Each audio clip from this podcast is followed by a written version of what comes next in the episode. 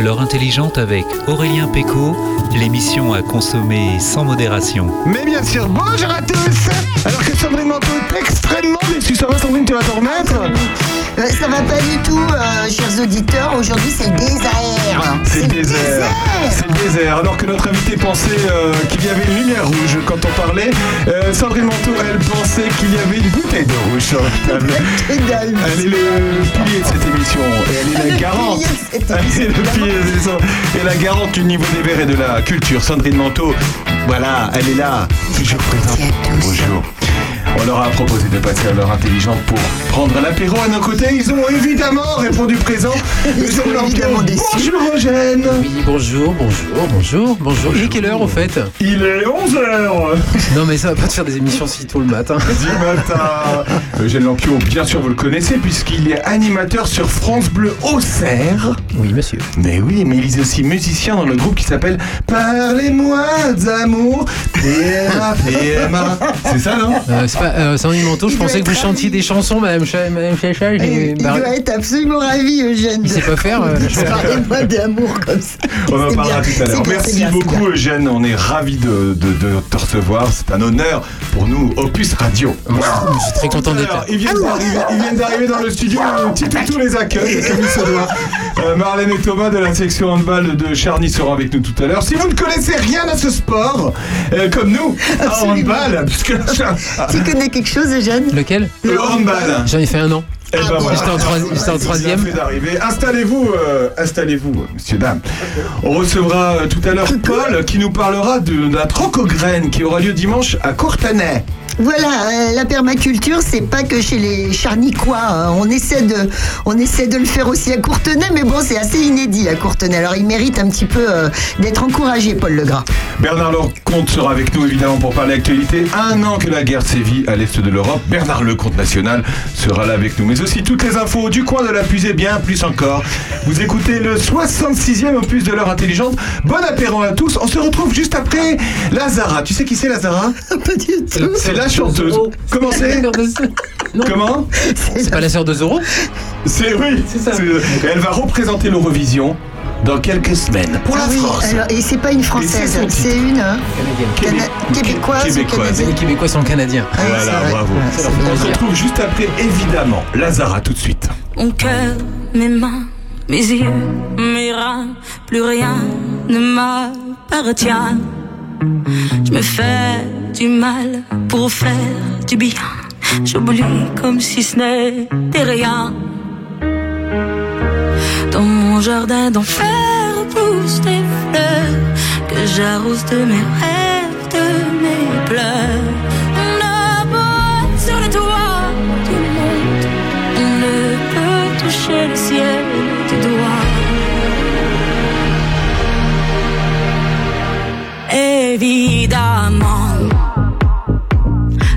Ces belles promesses que j'entends, ce n'est que du vent.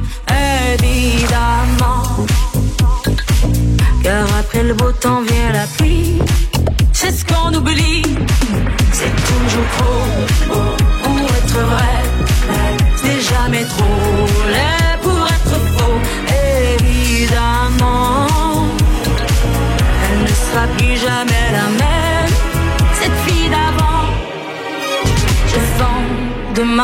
je rachète hier. Le temps est assassin. Je cherche l'amour, je ne trouve rien. Comme dans mon sac à main. Dans ma tête, ce n'est pas tant évident. Je cherche la vérité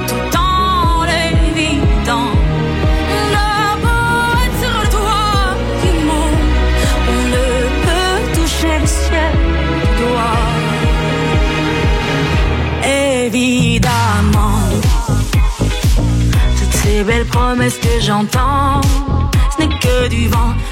Évidemment, elle ne sera plus jamais la même, cette fille d'avant. Car moi je chante, malgré la vôtre et un peu de romance.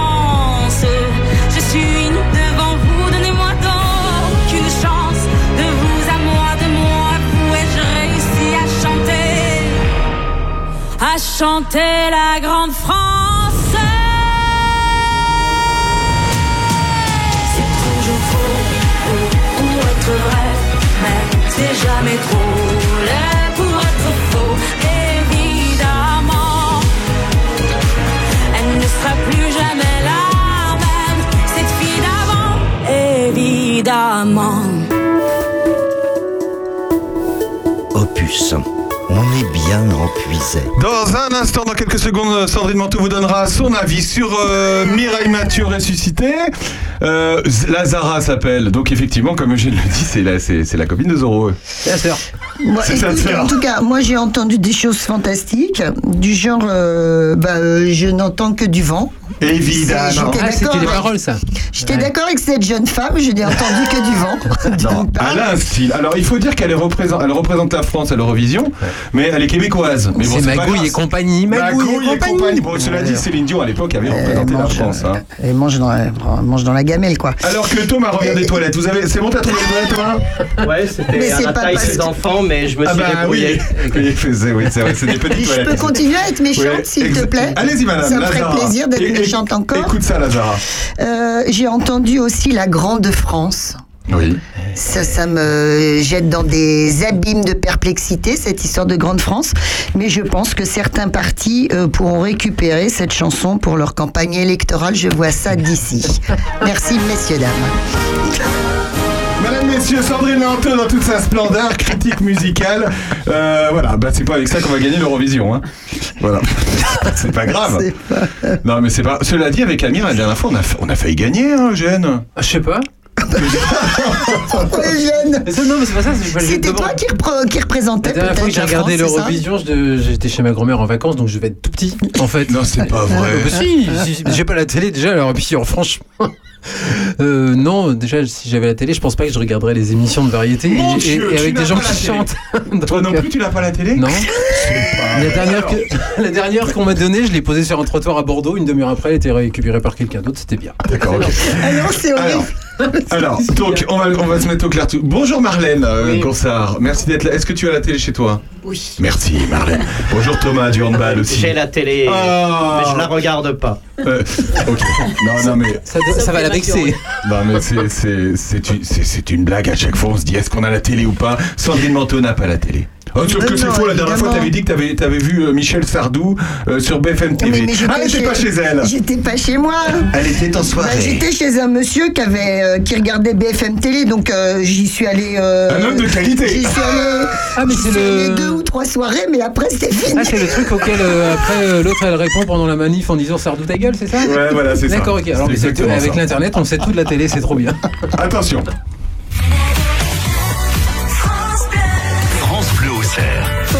Le pauvre chéri va se croire au boulot. C'est pas gentil. Bon, bonsoir Eugène Lampion. Mais, oh, c'était la petite blague. Bon, Eugène, comment Oui. ça va? Bah écoutez, 11h15, euh, ça manque un peu de cacahuètes, mais sinon ça va aller. Ça manque de voilà, ça manque de cacahuètes. C'est vrai que ça Tu manque. vois, voilà. Mais d'habitude, on en a plein, mais on n'a pas voulu passer pour des alcooliques devant toi. Et du coup, on n'a rien emmené. Et Thomas, il va s'en aller du coup. Non, mais ça va, Parce je qu'il vais croyait pouvoir qu'il m'en passer. aussi. euh, Je me rattraperai à la maison. Ah, tu te rattraperas à la maison. Bon, merci. Alors, Eugène, euh, d'habitude, tu es à Auxerre. T'as- t'as- T'habites dans le coin depuis longtemps Est-ce que t'es du, du Je- coin, non, toi je suis pas de là, je suis pas iconné. Je suis arrivé, ouais, ça s'entend pas mon accent, je viens du sud-ouest. Du sud-ouest. Non, ça s'entend Non, pas. non, je blague un tout petit peu. Mais euh, non, je suis arrivé là il y a 13 ans et effectivement, j'étais pendant 20 ans avant euh, en Gironde, à Bordeaux est, est tout proche. Mais comme souvent les gens qui font des études, parce que je suis arrivé là-bas pour mes études et puis que je suis resté, j'ai trouvé du boulot dans la foulée, je suis resté là-bas. Mais où est-ce que t'es né? Oh là là, dans une crèche avec un âne. euh, Mais Non, mais c'est pas ça. mais C'était Bethléem, je crois. c'est bien Mais fait non, pour mais toi. c'est pas C'est C'est pas ça. C'est parce que moi, je suis né aussi là-bas. Donc, si on est né Ah non, même non, ah non, je suis né à Nantes, attendez. Ah, t'es né à Nantes Ah, euh, Ah, t'es né à Nantes Toujours. Mais bon, si ça vous rassure, je, je suis un breton qui parle poitevin parce que j'ai passé tout- toute une grande partie de mon adolescence et, et je- jeune adulte euh, dans le Poitou. Ah, bah ça nous rassure. il- il peut causer poitevin si vous voulez. Ah, on Ils peut... pourront nous y mettre un nœud. Un bon coup de ça. hein. un bon coup de chabichou, là c'est bon ça, Bon, écoute- Manteau. En Oui. tout cas, le peu que je, je, je, je sais euh, sur notre ami Lampion, c'est que après, tu as fait les beaux-arts à Bordeaux. Exact. Je suis arrivé à Bordeaux pour ça. Alors pour faire voilà. les Beaux-Arts. Et euh, pendant que j'étais aux Beaux-Arts, un bout de conservatoire aussi. Parce que je ne suis pas musicien. et euh, donc, euh, pendant qu'on était aux Beaux-Arts, il faut savoir que les Beaux-Arts de Bordeaux et le conservatoire sont vraiment juste en face l'un de l'autre avec juste une place entre les deux, même pas de voiture. hein. Donc, on traverse à pied, on y va direct. c'est- Et euh, c'était la grande époque où on n'avait pas d'ordinateur chez soi à l'époque. Vous rappelez-vous, ouais. c'est le 20e siècle, tout ça. Et donc. on a fait nos études sans ordinateur. mon atelier son aux Beaux-Arts a été réduit à un Revox, donc un magnétophone à bande, euh, de très bons micros, et euh, c'était tout. et des ciseaux et, de la colle, euh, et du, du collant pour, pour coller la bande. Et c'était tout. Donc en face, au conservatoire, on avait plus de magnétos, ce qui était bien, parce qu'on pouvait mixer. Et puis, euh, on avait un studio euh, numérique, mais euh, donc pour ramener à cette époque où on n'avait pas d'ordinateur, donc du coup d'un coup on avait un ordinateur, on était 10 étudiants, on avait droit à chacun, en se partageant le disque dur pour stocker nos, nos, nos samples, on avait droit chacun à 50 mégas. Mais Ça paraît dingue, mais c'était à quelle époque, en quelle année? On te le dira pas. Non, non, c'est à la fin des. Enfin, euh, Oui. début 90. Voilà, Ouais, c'est bah, ça. ça va. T'étais dans en quelle spécialité aux Beaux-Arts? Je suis entré avec un dossier de peinture. Euh, j'ai fait de la photo à fond euh, pour, pour rattraper le coup, parce que j'avais déjà pratiqué pas mal de tirage avant, euh, quand j'étais déjà dans des collèges ou quoi, dès que je trouvais un, labo, je pouvais m'en servir. Et euh, donc après, j'en ai eu marre des essais argentiques en troisième année. de l'argentique Voilà. également. Et, et c'est pour ça que les heures dans, dans le labo, au bout d'un moment, fin de deuxième année, c'était stop. J'étais aussi passé dans la vidéo et euh, sur la deuxième, troisième année, et j'ai présenté un diplôme en cinquième année sur du son avec des sons de radio, Voilà, c'est ça. habillage Ah, sonore, euh, type d'émission, etc. Et, et donc j'étais déjà à Radio Campus Bordeaux qui ouvrait à ce moment-là. J'étais là au moment d'ouverture de Radio Campus. Ça m'a permis de faire un mois et demi d'émission depuis le Mexique, parce qu'avec les Beaux-Arts, on avait une classe qui s'appelait Mexique, tout simplement. Ouais. Et donc on partait un mois et demi au Mexique. Euh, On était peu à, à oser y aller parce que partir un mois et demi quand même, c'était euh, dans la dernière année juste avant le diplôme, c'était un peu risqué quand même.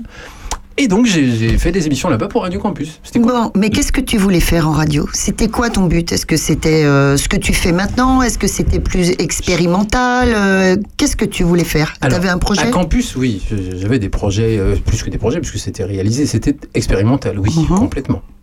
Euh, mais comme depuis tout petit, je voulais faire de la radio, je me souviens très clairement avoir dit à ma maman qui avait très peur quand je lui ai dit ça, parce qu'il n'y avait pas de FM à l'époque, donc il n'y avait que quatre stations qui embauchaient Non, en France. Mais c'était le poste à galène. Et quand- tu sais, quand elle m'a un œil vert là, comme ça, et tu tournais, puis tu disais ici Radio Londres, ici Radio Londres.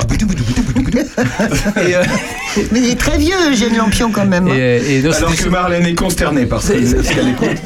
Parce qu'elle avait le numérique à l'époque. Et déjà. ma maman était concernée quand je lui ai dit que je voulais faire comme le monsieur qu'on écoutait à l'époque, donc sur RTL, parce qu'il y avait très peu de radio. Ah Et euh, je dis, ouais, je voudrais bien, moi, j'aimerais bien faire ce qu'il fait le gars là. Lequel? C'est Euh, qui? C'était qui? T'es- Alors, Gilles franchement, non, c'était, euh, elle m'a demandé ça un samedi matin, donc c'était forcément stop encore déjà. Ah oui, j'allais te dire stop ou Et encore. euh, je pense que c'était Julien Lepers qui le faisait à cette époque-là. Mais à l'époque, on avait déjà Michel Drucker qui faisait la grande parade sur RTL à midi. Ah ouais. Puis Fabrice, alcoolique, notoire, et qui a mal C'est fini sur ces émissions-là. C'est Ouais. vrai Bah ouais, je vous fais toutes les émissions d'RTL. Bah j'étais Mais petit, il y j'avais pas le droit, une j'avais pas le nana droit d'écouter autre chose, donc Il y avait une nana qui faisait stop ou encore. Comment elle s'appelait cette femme? qui prenait le relais de temps en temps. Oui, exact. oui. ouais. Alors elle, j'ai pas son nom. Evelyne euh, Pagès. Exact.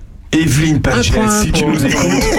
Ah, ben, Bonne réponse. On a des besoins là. Donc c'est RTL qui a, qui a baigné ton enfance. Ouais. Ah oui. C'est marrant, hein Ouais. Et parce que en fait, euh, j'écoute que, j'ai le droit de dire la radio que j'écoute en général Oui. maintenant. Là, en ce moment? Euh, tout le temps, hein. depuis, Ouais. de- depuis 20 ans, euh, France Culture. Ah bah j'allais le dire. C'est vrai, c'était clair. Mais justement parce que euh, écouter la musique pour moi c'est autre chose qu'écouter la radio. Ouais, simplement. exactement. C'est beau ça. Vous écoutez la radio, euh, Marlène? T'écoutes la radio? Marlène, euh, elle, elle est là pour parler handball, mais elle va parler un peu de, un peu de Un peu musique. de hein. musique, oui. Non, pas beaucoup. Elle Pas écoute, beaucoup. euh, Radio Ronde. Radio quoi Radio Ronde. Radio Hand, Radio Hand. Non, alors pas de radio. Qu'est-ce que tu fais dans la vie, toi, Marlène? Je suis agricultrice. Eh ben oui, mais t'écoutes pas t'es- quand tu. Tracteur? Mais je fais de l'élevage. Donc, Ah, euh, bah oui, alors non, là, de la vache. Mais alors, les, pas de les- les- la vache n'écoute pas de musique. Est-ce qu'il y a les vaches qui. Vous mettez pas de musique dans les, Non, je le remets pas. dans les estabules? Non. Et toi Thomas? Thomas Moi, je suis euh, formateur et consultant dans Ah. tout ce qui est conduite de projet, euh, structuration des associations. Ouais. Voilà, je forme notamment des entraîneurs dans le handball, Ah, comme par hasard, mais pas que. Et alors, Voilà. qu'est-ce que tu écoutes comme radio? Euh, J'écoute euh, RMC de temps en temps. RMC Pour le sport, oui, voilà, j'aime bien quand ils se prennent la tête. Et puis euh, j'écoute aussi euh, France Info Bah oui. pour me tenir informé et c'est tout. Et Opus Radio Merci. Je, Merci. Quand ça sera, quand ça arrivera un jour en FM, évidemment. Voilà, c'est là que ça Voilà. va pouvoir rigoler. Voilà. Mais vous savez, vous pouvez nous écouter sur plein de- d'applications différentes. Moi, j'aimerais donner aussi ma version de la radio. Donne parce version que c'est comme Eugène. Moi, je suis une folle de, de paroles. Et je crois que j'ai découvert la radio, euh, pareil, en étant étudiante, collégienne, lycéenne, folle de radio. euh, dès que j'ai eu ma, ma, ma chambre de bonne, euh, c'est, en fait, je suis une droguée, quoi. Une droguée de radio et une droguée de paroles. Une droguée d'émissions où on dit des choses. C'est d'ailleurs pour ça qu'elle est là. Peut-être. Mais j'aime un an et beaucoup, monsieur Aurélien Péco, ce que vous nous passez comme musique, Ouais. ce que vous nous dégotez de temps en temps. Vous restez avec nous, vous êtes dans l'heure intelligente. On va se retrouver juste après Radio. Mais de Paul Naref, celui-là. Ah, Voilà. très bien. Sandrine Monton nous parlera de Paul Naref. Elle l'a rencontré il y a quelques années. à tout de suite.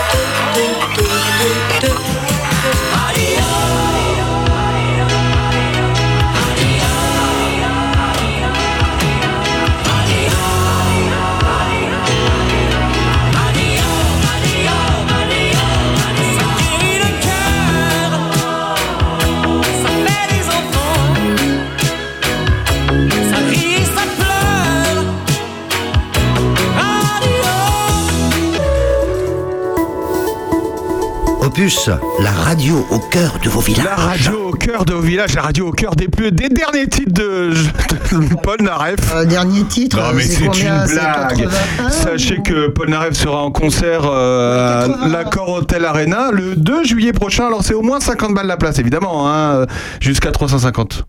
Voilà. Et Ah il non, fait c'est pas vrai. Bah euh, si. Bah tu regardes les prix, c'est un. Ils servent un coca avec Oui, ou pas ben, c'est le coca est offert. Et il, il fêtera euh, d'ailleurs euh, le 3 juillet prochain à Paris euh, pendant ce concert, c'est 79 ans puisqu'il aura 79 ans le 3 juillet prochain. Bah, il les fait bien. hein. Et- sinon, il sera, il sera, pour qu'on parle de Bourgogne, il sera à Dijon le, le 5 juin. Voilà, si vous voulez aller le voir. Voilà, T'as déjà- t'as- tu l'as déjà vu? Non. Non, je- bah, Non. c'est fini, hein, je veux plus. Hein. Quelqu'un l'a vu en concert ici? Tom Toi Non. Est-ce que qui c'est que t'as vu en concert, toi, Thomas Déjà? Euh, un chanteur connu, Oui. Johnny Clegg, le Ah, sud-africain. Pas mal, avec ses danseurs. Oh, c'est pas Johnny. Voilà. C'était C'est vieux. Oh. C'était au Havre, quand j'habitais en Normandie. Tu es normand? Non. Entre le poids de vin. Non mais c'est comme le gène, mais c'est pas c'est pas les mêmes contrées. Lui il a fait euh, depuis le sud-ouest, mais il est pas monté jusqu'au nord de la Non. côte ouest. Non, mais il en a puis- fait une bonne partie. C'est même pire, c'est en fait, euh, en partant de Nantes, l'idée c'était de descendre. Donc tous les 10 ans ou 15 ans, je descendais de, D'accord. de 200 km. À un moment, Ouais. je me suis dit, je vais passer ma retraite en, en Portugal, ou un truc comme ça. Mais, et d'un coup, je suis remonté au cerf. Donc, Moi j'ai fait est-ouest-est. Ouest, ouest. Est-ce qu'il n'y a pas une carte là On pourrait mettre des, des, des punaises pour Non, mais ouais, carrément. On va, on va cacher la carte, il vaut mieux pas. Et Marlène, toi, qui c'est que t'as vu en concert? Euh, Il y a longtemps, je suis allée voir Calogero à Auxerre. Ah, bah c'est pas mal. Ah bon, Calogero, c'est bien. Qu'est-ce que t'en penses, Bonne Eugène Eugène, qu'est-ce que t'en penses, toi C'est- c'est- on est là pour dire du mal des gens ou pas Parce que- Ah Bah oui, parce que, si tu veux. bah oui, parce que tu peux pas le dire sur France Mais Bleu. sinon, c'est pas rigolo. Non, mais c'est. c'est, euh, Tu j'ai- peux pas le dire sur France Bleu, tu peux pas dire du mal de. Non, c'est mais pas euh. Calogero, euh, je, je- je- c'est pas, c'est pas, c'est pas ma cam. D'accord. Non, c'est c'est tout. Qui c'est que t'es allé voir en concert pour la dernière fois, par exemple? Euh, je ne sais plus du tout parce qu'en fait, euh, je j'ai pas le temps d'aller voir des Ah, t'as concerts. pas le temps, ouais, ouais, ouais. Mais en revanche, ce que j'écoute en ce moment en CD, parce que j'adore acheter des disques et je continue à en acheter. Euh, la dernière fois, je me suis fait euh, un achat de disques, j'en ai pris au moins 4 d'un coup. Donc il y avait Jeanne Adèle, le dernier, qui est vachement bien. Ouais. Il y avait euh, Mansfield Tia, le dernier, qui est trop bien aussi, avec en plus dedans des duos, et dont un duo avec euh, Laurent, euh, donc ex-Beru, donc qui joue dans les Rameneurs de Menhir, avec toute la naïveté, la simplicité de, de ce gars qui qui qui, qui étire les mots pour que ça tombe juste, pour qui fait des rimes un peu naïves et tout, mais mais mais une- d'une enfin il est, il est sincère à un point, ça s'entend dans sa voix, quoi. Et, euh, et les filles qui arrivent par derrière, Mansfield Tia, qui reviennent comme ça, qui, qui, qui le prennent, et, en fait, elles le maternent avec les voix, quoi. Il est là, il est pris par elles, quoi. C'est trop Là, là, tu nous parles de tes, euh, de, de, de tes favoris, de chansons actuellement. Euh, on rappelle que tu es animateur sur France Bleu, au Cerf. Oui. Est-ce que tu peux choisir, nous par exemple, on on a la chance d'être une radio associative, on peut choisir n'importe quelle musique, on peut la passer. Toi, comment ça se passe? Raconte-nous, est-ce que... Ah, la programmation à France Bleu, elle, voilà. elle est- elle est pas- c'est, autre chose. C'est, euh, Il y a un métier de programmateur et il y a un métier animateur. Donc, euh, moi, je suis animateur. Voilà. Donc on t'im- on t'impose ce qui va se passer. Enfin, on On, m'impose rien du tout. Je vais dans une émission dans laquelle les- la tapisserie, c'est celle-là. Et je, je- j'ai, accepté de venir dans cette pièce avec cette tapisserie. Et donc je sais qu'à France Bleu, c'est une programmation qui est faite par un ou une programmatrice, parce qu'ils sont deux, trois, trois maintenant, Ah ouais. à France Bleu Auxerre, euh, à faire le- la programmation des émissions. Et, et- et eux n'ont rien à dire sur le contenu de l'émission, ils m'ont invité, etc. Et donc je- chacun son boulot, quoi, c'est tout. D'accord. Sandrine. Mais je viens d'entendre, euh, soudain, il y a eu une envolée lyrique euh, d'Eugène euh, qui parle d'un groupe que je ne connais absolument pas, mais soudain, c'est super beau, il fait des gestes, des trucs, il nous dit des choses belles, hein, t'as vu, toi non plus, t'es largué aussi comme moi, euh, on sait pas de qui il parle, on s'en fout. D'ailleurs, c'est magnifique ce qu'il dit, et je me dis que ce type, à un moment donné, pourrait avoir quand même une émission, justement, où il- Ouais. il, parlerait de cette musique alternative, underground, dont tu vas plus nous en parler, parce que tu en fais. Tu sais, genre à la Mishka Sayas euh, sur lui, France Inter. mais, mais- mais lui, c'est ultra convenu. Il, est communiqué de presse, donc arrêtez tout. C'est, c'est pas, on n'est pas du tout dans le même registre. Ce que vous vous attendriez de moi, là, n'est pas ce que peut proposer Mishka Sayas. Non, bah, mais moi je trouve ça quand même pointu, pas mal. Non mais tu pourrais, euh, comme dit Sandrine, tu pourrais dire à ta direction, moi j'ai envie Ah de, bah j'aurais Si, envie. de je peux. Je- non, mais- proposer un, un format, euh, etc. Oui, c'est possible. Il y a des, il y a des, des- des- des- alors j'allais dire des cases. J'aime pas Parce ce qu'il y a de la mot-là. place, ouais, c'est ça. Mais euh, il y, a, il y a des possibilités pour, pour faire des choses euh, qui viennent directement de, de, de la base, on va dire, des, animatrices, animateurs, qui proposent des produits pour l'antenne. Ça se peut. D'ailleurs, en ce moment, alors c'est pas du tout musical, mais en ce moment, par exemple, sur, puisqu'on parle de France Bleu, dans la matinale de France Bleu, il y a une séquence qui s'appelle le Je dis ça, je dis rien, qui est un truc que j'ai proposé à France Bleu d'abord en mode vidéo, euh, il y a 4 ans, 5 ans, ça a fait son chemin, ça n'a pas été accepté en vidéo parce que c'est une radio, euh, Fran- enfin Radio France, et que donc ils étaient un peu démunis par rapport à ça. L'idée c'était d'en faire une web série. Ouais. Et puis, euh, mais dans cette web série, l'idée c'est de pouvoir extraire le son et de le passer aussi comme ça parce que c'était viable comme ça, c'était euh, audible vraiment. Ouais. euh, et de fait, c'est ce qu'on fait maintenant. Donc dans la matinale de France Bleu, euh, diffusion et rediffusion euh, dans la matinale tous les jours, on a cette chronique euh, qui est une chronique sur le papier. euh, franchement, c'était chaud parce que c'est une chronique juridique. Ah oui. Ça peut faire peur dit comme ça, c'est une juriste, Ouais. mon, mon interlocutrice. Mais sauf que c'est une juriste euh, niaque, alors qu'il y a une culture rock à fond, euh, qui a envie de rigoler. C'est une juriste rock. Et, mais super rock'n'roll, Ah ouais. euh, Christine Tillet. Et, euh, et en plus, euh, on est dans le juridique, mais le juridique conso. C'est euh, euh, vous trouvez un oiseau mort, c'est la grippe aviaire. euh, Qu'est-ce qu'il faut faire? Eh ben, faut demander à Marlène Voilà. Et qui on appelle Et qu'est-ce que voilà, ça, par exemple. Mais mais ça Ah peut ouais. être aussi euh, le, le, le resto universitaire à 1 euro. C'est quoi cette histoire et, euh, et pourquoi et combien ça coûte euh, quand on est euh, à Auxerre Ouais, c'est du, du format etc. court et avec une, Mais avec- une réponse à la fin quand Et même. avec un angle juridique. D'accord, ouais. Ça fait combien de temps que tu travailles à France Bleu? Maintenant, j'ai com- j'ai commencé en 2003. Ah ouais, d'accord. Voilà. Et ça Euh, arrive comment, comment Comment on postule à France Bleu euh, Euh, bah, J'étais alors de, de Radio Campus au début, euh, fin Ah. de fin d'études, donc je, me- je me retrouve alors Campus, j'étais objecteur de conscience aussi à un moment, donc ça- Objecteur de confiance. de conscience, de conscience. C'est les gens qui voulaient pas faire l'armée. Avant, ils se retrouvaient en prison et puis à la fin, ils se retrouvaient juste à faire le double de temps, mais Ouais. dans le civil. Donc j'étais à Radio Campus et quand j'ai fini mon objection de conscience, j'avais déjà fini les beaux-arts, mais ça finissait fin mai et la grille suivante, c'était l'été. Et donc j'ai attendu un mois. J'avais postulé sur les deux radios pro de, de Bordeaux, donc France Ouais. Bleu, enfin qui s'appelait Radio France Bordeaux Gironde à l'époque, et 8FM qui était la radio des Girondins. Euh, les deux étaient d'accord pour me prendre, mais ne savaient pas que j'avais postulé chez l'autre. Et donc j'ai fait jouer la Ah ouais. concurrence, attendu le dernier moment. Et donc je suis allé à 8 parce que 8FM 8 FM, ouais, est. est la radio qui a créé euh, Courbet, euh, Eric Jean-Jean, tous ces gens-là ils viennent de 8 Bah, qui était du coin là-bas aussi d'ailleurs. Oui, bah, bien sûr. Parce que Courbet et euh, mais à l'époque, Mm. euh, quand j'y suis entré, je savais même pas qu'ils étaient- venaient de là. D'ailleurs, je ne sais même pas si je connaissais leur nom à cette époque-là. Et j'ai fait 7 ans là-bas. Ah et puis, à la fin de ces 7 ans, euh, j'ai décidé d'arrêter pendant un an. J'ai fait une grosse coupure. Euh, J'avais signé avec Warner pour, pour déjà euh, mon autre projet musical, machin chose. Donc, euh, j'étais parti là-dessus, à chercher des dates et tout. Et j'ai repris la radio euh, en mode CDD, donc en arrivant pour remplacement de vacances, etc. Et, euh, et le- là, j'ai fait du CDD pendant 5 ans, 6 ans en alternant avec les concerts, avec les, les- les ateliers euh, son avec des enfants, parce que je- je- comme je viens de l'électroacoustique, bah, il y avait du boulot à faire en installation sonore Ouais. dans des musées, etc. Et C'est encore la culture de, de France Bleu aujourd'hui de, de faire rentrer des animateurs. Souvent, c'est des. Qui viennent d'ailleurs qui- ouais. Non, mais qui, euh, en fait, ils bougent pas mal et puis souvent, ils sont jeunes, comme toi, euh, à l'époque. Euh, quand j'arrive ici, j'ai déjà 40 ans. En Voilà, fait. non mais c'est ça, mais je veux dire, il y, a- il y a beaucoup de, de jeunes en fait euh, dans les, dans les locales, les 44 locales euh, France Bleu Ouais. en France. Oui, oui, oui, oui. C'est effectivement la moyenne d'âge. Alors. Attention, c'est l'image qu'on a quand on rentre dans une station. Ouais. Euh, quand on regarde, si on faisait la revue des personnels, c'est moins jeune qu'on ne l'imagine. Mais en tout cas, une chose est sûre, c'est que le, euh, avant d'être intégré dans une station de France Bleu, pour, pour être titulaire de sa tranche de son émission, effectivement, il y a, a d'abord euh, un temps de, euh, bah, de remplacement, CDD, dans, dans les stations, à droite à gauche. Alors, il y en a qui vont tourner, qui vont visiter pratiquement les 44 stations. hein. Ah ouais. Moi, je suis resté sur, sur 5 stations seulement parce que bah, j'avais vachement de boulot et puis j'avais pas besoin d'aller voir plus loin. En, gros- en gros, tu postules pour France Bleu, mais tu sais pas où tu vas tomber. Non, là, quand on est CDD, c'est juste on dit bonjour, je suis là, moi je voudrais bien faire de la radio, euh, écoute ma maquette, ouais, c'est bon, ok. euh, Ouais, mais bah on ouais, dit, il le y a une place en Normandie, il faut aller en Normandie. Euh, ah, bah pour les remplacements, oui. Ouais, c'est ça. Ouais, ouais. Euh, et puis, à un moment, euh, bah, on voit passer les infos en interne à ce moment-là quand on est CDD, donc on sait qu'il y a tel poste qui se libère à tel endroit et qu'il y a une place et qu'on peut donc postuler. Et là, du coup, euh, là, bah, il y a l'entretien d'embauche comme partout avec une maquette parce que c'est ce qu'on fait nous. on écoute du son, donc on fait écouter ce qu'on sait faire et, et- et l'entretien. Et puis, bien, et puis, puis, puis on est pris, on n'est pas pris. Bon, bah oui. bah Et oui. là, et là, on se fixe dans une station à ce moment-là, mais on peut encore bouger après si on a envie, parce qu'il y a quand même 44 locales, c'est l'avantage. Thomas qui écoutait euh, France Bleu Le Havre à l'époque.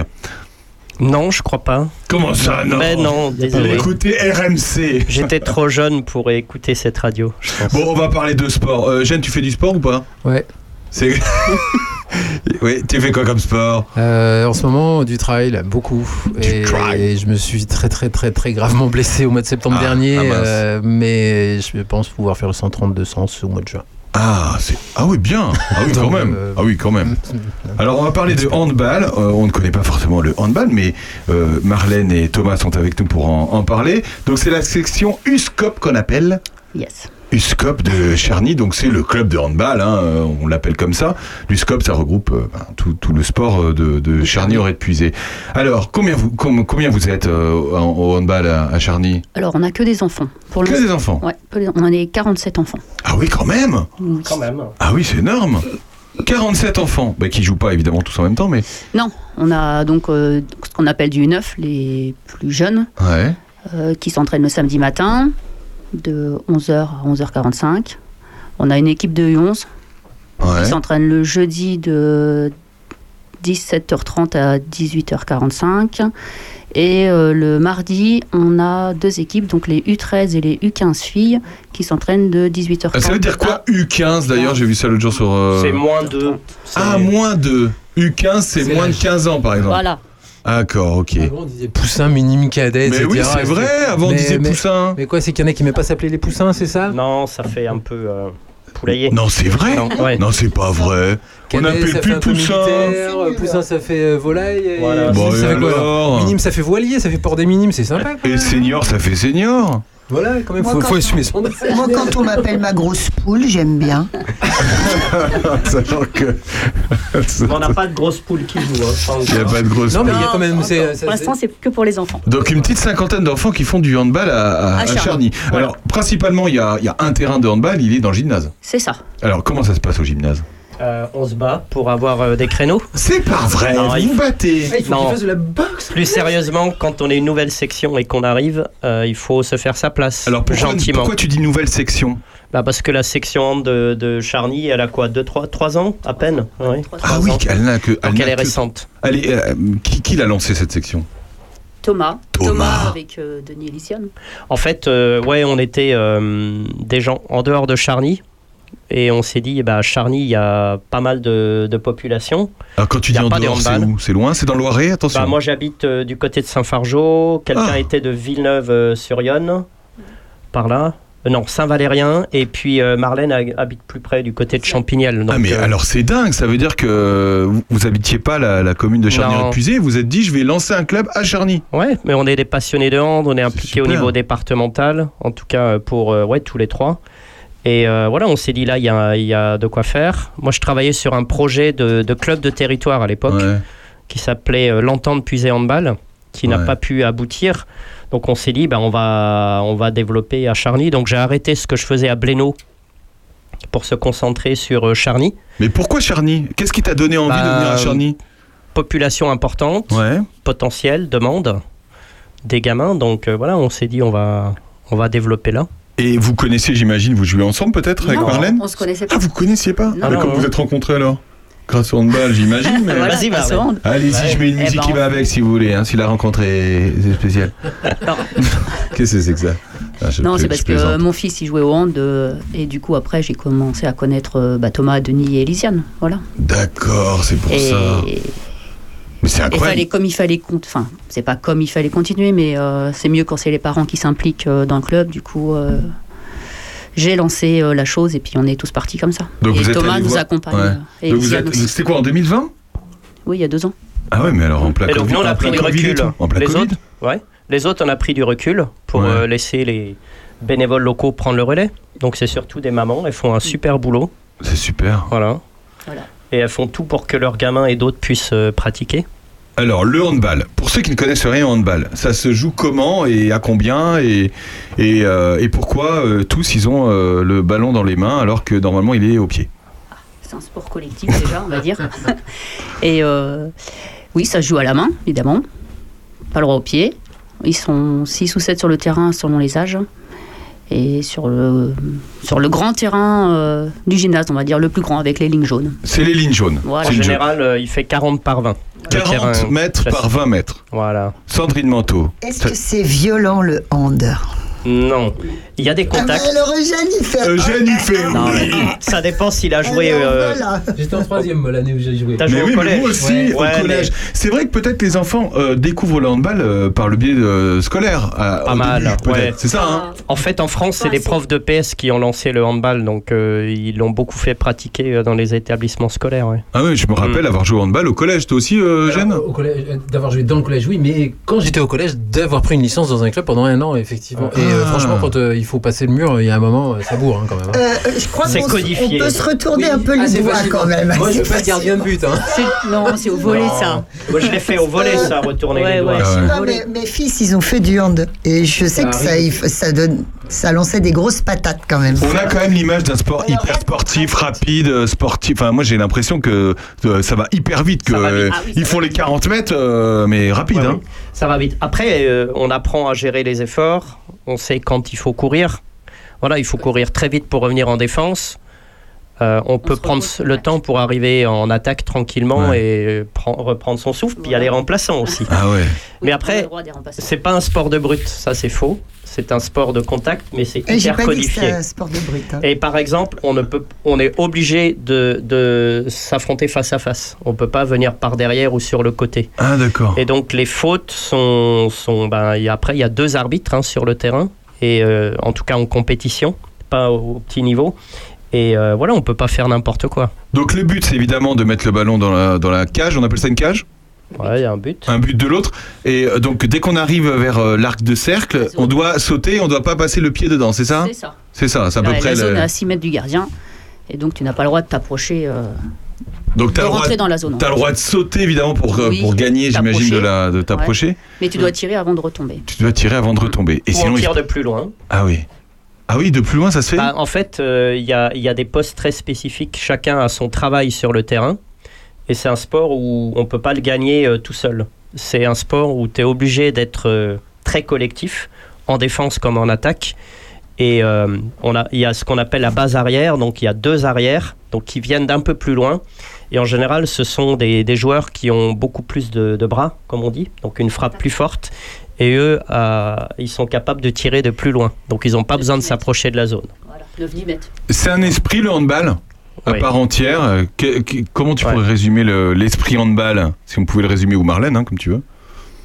Allez Marlène, Pour moi, ça se rapproche du rugby au niveau de l'état d'esprit. Il y a le côté convivial, troisième mi-temps qui est très fort. Ah, bah Ah, voilà, ah. il fallait le dire tout de suite. Fallait le dire d'abord. Non, pas les enfants. Le Mais pour ceux qui ont droit à l'apéro, euh, moi je joue en loisir. J'ai 56 ans, Ouais. donc je peux, voilà, donc je joue euh, avec euh, pas forcément des vieux de mon âge. Ça fait un peu mal aux articulations, mais voilà, je joue avec Marlène. Donc euh. Mais quel, quel âge t'as, Marlène? Mais c'est pas possible. J'ai pas le même âge. Il te met dans la même catégorie, Ouais, c'est ça. Ouais. honteux. non, mais on joue avec C'est des, aussi dur. des jeunes, mais qui C'est veulent le pas faire forcément de compétition et Ouais. plus loisir. D'accord. Donc on en est, on De disait quoi l'esprit- Non, parler de l'esprit en général. Donc toi, c'est la troisième mi-temps. Et Marlène, pour toi, c'est Ah, quoi c'est le. quand même le jeu encore à mon âge. c'est-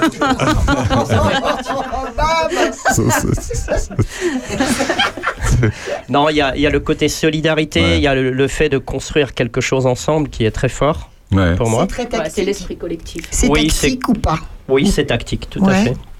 L'entraîneur. Alors, pareil, quand on parle des enfants, on travaille ce qu'on appelle les fondamentaux. Donc, on leur apprend à faire une passe, à faire circuler la balle, euh, à prendre la profondeur et des choses basiques. Après, euh, en compétition, oui, euh, un joueur professionnel de l'équipe de France, il va avoir cinq ou six tirs différents pour tromper le gardien en face. Et puis, il va y avoir plusieurs systèmes de jeu. C'est assez riche au niveau tactique. Est-ce que, alors évidemment, le handball n'est pas autant médiatisé que le, que le football? Pourquoi d'ailleurs? Est-ce qu'on sait pourquoi? Bon, c'est une question de moyens financiers, je pense d'abord. Euh, Sauf quand ils arrivent en demi-finale de- d'une grande compétition ou en finale. même. On se rappelle de l'époque, enfin, on a quand même une équipe de France qui, qui tient la route ou pas? Ouais, tout à fait. Les équipes de France masculines et féminines sont les plus titrées euh, des sports co-français. ouais. La- L'équipe de France masculine, c'est six titres de champion du monde, plusieurs titres olympiques Ah oui. qui sont champions olympiques en titre, et les filles aussi. D'ailleurs, les derniers JO à Tokyo, ça a été exceptionnel pour le sport collectif français en dehors du foot. Ouais. Euh, le volet et les deux équipes de hand euh, sont médailles d'or, et puis euh, l'équipe de basket est médaille d'argent masculine. Donc ça, c'est c'est énorme. Et les Ah filles, oui. je sais plus. Mais euh, Là, en loisir, vous jouez, euh, c'est mixte, j'im- Ouais. j'imagine. Euh, en compétition, ça l'est pas, hein non, Ouais, d'accord. sauf les tout petits, moins de 11, Moins- moins- éventuellement moins de 13. Quand on parle de loisir, mais c'est pas Charlie, hein, le loisir. hein. Alors, c'est quoi loisir? J'ai utilisé un mot qu'il fallait pas. Non, Non, non, t'as pas dit le mot qu'il fallait pas, mais à Charny, il n'y a pas d'équipe loisir. On en fait que pour les enfants. Ah oui, d'accord. Équipe loisir, c'est. euh, nous on joue en loisir parce qu'on a envie de pratiquer et on, va à Blénaud pratiquer le, le loisir. D'accord, loisir, c'est euh, c'est- c'est c'est quand on est adulte. C'est ça Voilà, c'est quand on est adulte et qu'on a qu'on fait plus les compétitions comme en senior, euh, en championnat, quoi. D'accord. On va continuer à parler d'amour. En- Je sais pas si c'est pour faire une transition avec euh, Benjamin Biolay. On va parler amour dans un instant avec Eugène. Avec toi, Eugène. Ah bah Oui, ah bah oui. de- de- Mais d'abord, tu vas nous le rendre, l'amour. de ta facette de musicien. Benjamin Biolay, à tout de suite. Prends-moi tout, la vie, la dignité, ma pointe sur le port. Les trois sous de côté qui demandent un temps d'effort. N'oublie pas d'emporter le canapé, tout confort. Ne laisse rien. Le cèdre centenaire, le panorama. Non, n'oublie rien. Même si c'est pour tout mettre au débarras.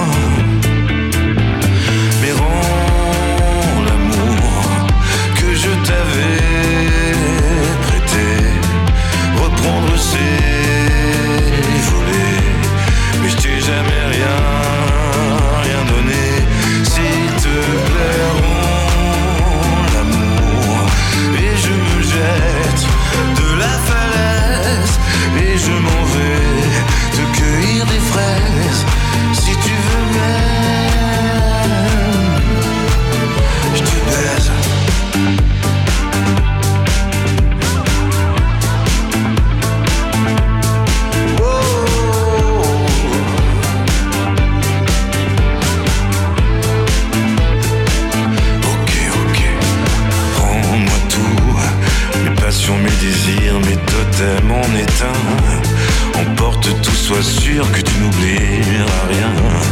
Déleste-moi, n'y va pas par quatre chemins.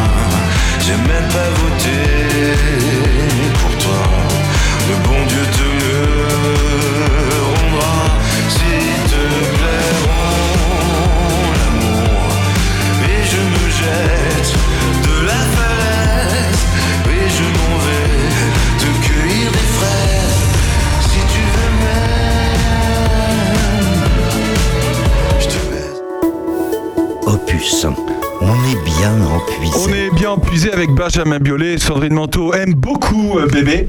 Oui, j'ai rien à en dire. Il est efficace, il est malin. Il est un peu vieux dégueu, là, plus ça va. C'est vrai euh, qu'il fait un peu vieux dégueu. hein, plus. Hein Non, mais il le faisait dès, dès le début déjà. Quand il était avec Karenan, euh, quand il faisait C'est le vrai c'était déjà pas très bien. Ouais. Ouais. Point trop dans Moi, le fond, j'aime moi, je bien. dis quand même. Le Bah- côté euh, libidineux, quand même.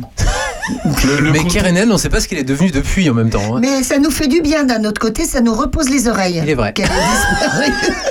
Bernard Lecomte nous a rejoint dans ce studio. Il n'a pas encore de micro parce qu'on n'a pas encore la capacité d'avoir un sixième micro. Euh, mais il nous disait que euh, il, C'est il au moins était une radio très nul. Il était- on a déjà cinq micros, c'est déjà pas mal.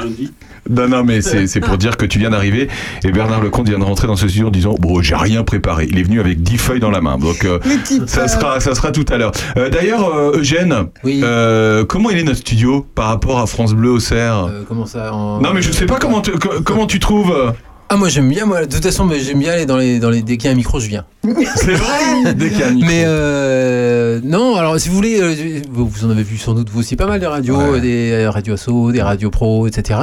Non franchement vous êtes bien lotis moi je trouve. Bon, on est pas mal, hein. Ouais. Tu peux me, me passer le cadeau que j'ai pour Eugène, s'il te Ah un cadeau j'adore. Il a. Elle a une- un cadeau pour toi.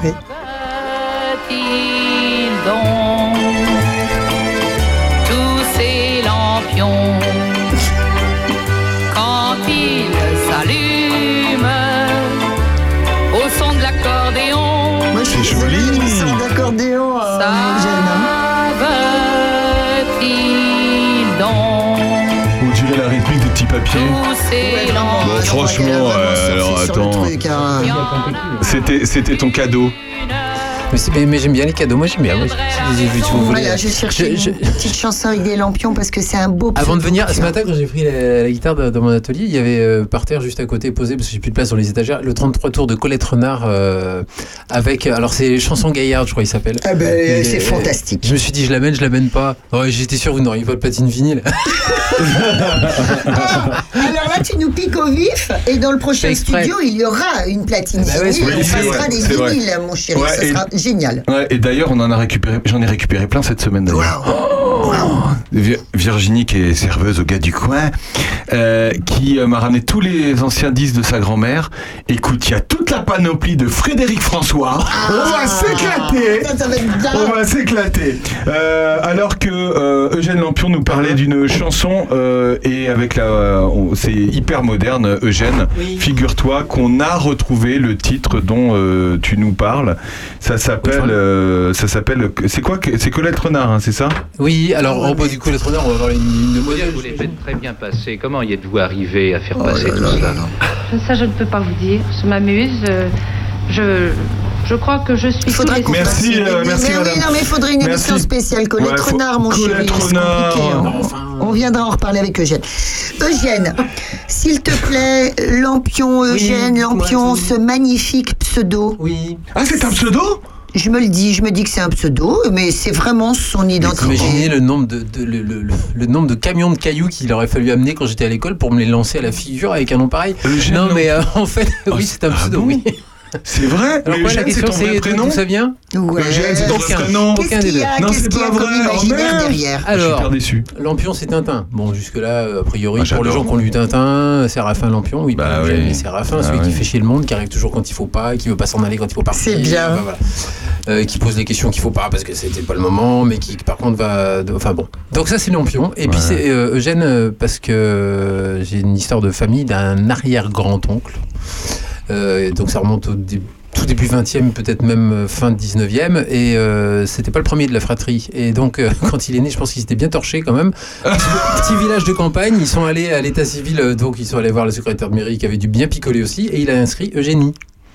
Et lui, euh, ben, quand il est à l'âge de la conscription, quand il est arrivé à ses 18 ans à la mairie, en disant Bon, ben, je crois que là, ça va être maintenant. Et, et le secrétaire de mairie il reprend les- l'état civil, il, ouvre le bouquin, et puis là, il se J'ai pas d'Eugène, dis donc. Mais j'ai bien une Eugénie, mais j'ai pas un Eugène. Et je trouvais ça trop drôle, donc je suis joli comme prénom. Ouais, c'est très joli. L'ensemble est très joli, c'est vrai. Et il fallait un pseudo pour faire de la radio. Euh, Quand j'étais objecteur de conscience, on n'avait pas le droit à la parole. On- C'est Ah. comme si on était de l'armée officiellement, donc. euh, Donc, tu t'as dû prendre un pseudo à l'époque ouais. Et j'ai Ah ouais. toujours depuis. D'accord. Donc on ne on saura pas comment vraiment il s'appelle. Non, Oh, c'est oh, bien, c'est bien, c'est C'est bien. C'est comme Madame Sacha, on sait pas comment elle s'appelle. Sandrine Ouais, c'est Manteau. Euh, moi, je voudrais maintenant que tu nous parles musique. Oui. Voilà. comme ça, là, en vrai, là Comme Ouais, ça. ouais. Toujours tout là seul, pas tout seul. euh, c'est quoi un petit peu tout ce, tout ce parcours? C'est souvent des groupes tout seuls, ouais, bah, parce que euh, j'ai d'abord, euh, j'imaginais même pas, même pas pouvoir jouer en live en fait au début où j'en- je- j'enregistrais mes chansons. Sans doute par complexe, même pas sans doute, certainement complexé par, par le fait que j'ai jamais appris à jouer de la musique. Et puis euh, j'ai enregistré tellement de chansons que j'en ai fait un disque sous le nom de Machin, parce que je savais pas, à l'époque il n'y avait pas Internet, hein, qui avait eu déjà un groupe Machin dans les années 70, enfin fin 70. Euh, donc Machin avec un album qui s'appelait Des choses, qui est sorti en 98 ou 19 euh, sur mon label, mais mon label c'était pas juste pour sortir mes disques, j'avais déjà sorti des disques d'autres gens euh, déjà à l'époque. Et le but du label, c'était de faire signer les groupes ailleurs. Donc, c'était d'avoir du matériel, euh, de, de faire passer ce matériel, de l'envoyer en, en attaché de presse, etc. Et euh, comme je faisais de la radio à 8FM à Gi- en Gironde à Bordeaux, qui était la radio leader, on était au coude à coude avec RTL hein, à Bordeaux. Donc, forcément, je voyais, je recevais plein de groupes qui venaient avec leurs attachés de presse. Donc, je faisais aussi circuler les, les- les disques des groupes. Et de fait, le premier à avoir signé dans une major, ça a été moi. Mais Yeah. les deux autres groupes que j'avais sortis aussi avant moi sur ce label-là, il y en a un autre euh, qui, a, qui a signé aussi euh, un de ses albums dans, un- dans une autre maison de disques, une maison euh, d'un niveau au-dessus, donc euh, plus pro, avec des moyens pour enregistrer, etc. Donc ça, c'était machin chose. Et de fait, c'est devenu un duo à la scène, mais j'ai toujours tout enregistré tout seul. J'ai sorti sept albums sous le nom de machin chose, et puis plein de participations à des compilations. Je, suis- même sur une bande originale d'un documentaire qui s'appelle Parole de Bib, sur les, les à Clermont-Ferrand, les, les gens qui travaillent chez Michelin. Et, et puis, arrivé ici, j'ai continué. Il y, a eu, il y a eu quelques dates de machin chose ici, notamment au Silex, une sortie d'album encore quand j'étais déjà arrivé. Et puis, j'avais envie de faire un truc tout seul avec des machines et des, un truc super basique. Mais vraiment basique, avec euh, euh, des textes avec euh, du second degré tout de suite, mais pas trop de premier degré quand même, mais pas de quatrième. J'ai essayé de s'arrêter au deux, deux troisième, pas plus, parce qu'avec machin chose, ça, ça pouvait partir vraiment très loin. Et donc je voulais que ce soit frontal et puis très bête, bête et méchant, truc, enfin faire comme si tout ce que j'avais raté quand j'étais ado, j'ai jamais joué dans un groupe à ce moment-là, Ouais. le faire maintenant quoi. Et donc c'est devenu Parlez-moi d'amour. Et donc maintenant avec juste l'acronyme, ça fait PMA. ce qui est Trop pratique. Mais c'était quoi Ouais, mais... C'est moins beau. Oui, hein, mais c'est arrivé. Oui, mais PMA pour tous. Oui, mais Moi je ça arrivé bien. avant. T'es arrivé avant. Avant. Bah, avant, avant tout, tout, euh, tout ce qui est euh, les histoires de PMA, etc. Vous, vous étiez parlez-moi d'amour, c'était avant. C'est pas lié à ça. Vous n'êtes pas inspiré. PMA et Parlez-moi d'amour, c'est la même chose. C'est la même chose. Oui, mais on est d'accord. Mais je veux dire, je veux dire, ton, ton groupe, il existe depuis combien de temps? Celui-ci, euh, Parlez-moi d'amour, ce, ce- ce groupe tout seul, là, c'est quelque chose que j'ai monté en 2015. Ah oui, d'accord. Ok. Et, euh, et en, sur le premier disque qui a dû sortir en 2017, j'ai fait une trilogie pour commencer en, en vinyle. euh, C'était des, des 45 tours. Ah ouais. Donc des C'est 4, marrant, ça. J'en ai un. Je te le Et, euh, montrerai On peut-être. le mettra dans nos studios. Et chacun de ces 45 tours euh, a été enregistré de manière analogique avec un 4 pistes à cassette. Enfin, quand j'ai dit que je voulais revenir aux racines, je suis vraiment, je suis Ah oui. retourné aux racines. Et, euh, et chacun de ces disques portait le- une possibilité de nom du groupe. Parce qu'au début, je savais pas comment j'allais m'appeler. J'ai fait comme dans les groupes. C'est assez schizo, hein, je vous promets, l'histoire de parler mot d'amour. Et, euh, et donc, je me suis réuni avec moi-même euh, longtemps. On a pris des notes ensemble, Tu etc. bu des coups. On a fait du blind Il a test. bu avec Je pense qu'on a bu beaucoup d'eau en fait, parce que je bois beaucoup d'eau tout seul déjà. donc- de et, euh, et du coup, euh, le premier disque de Parlez-moi d'amour s'appelle La place du mort, qu'aurait pu être le nom du groupe.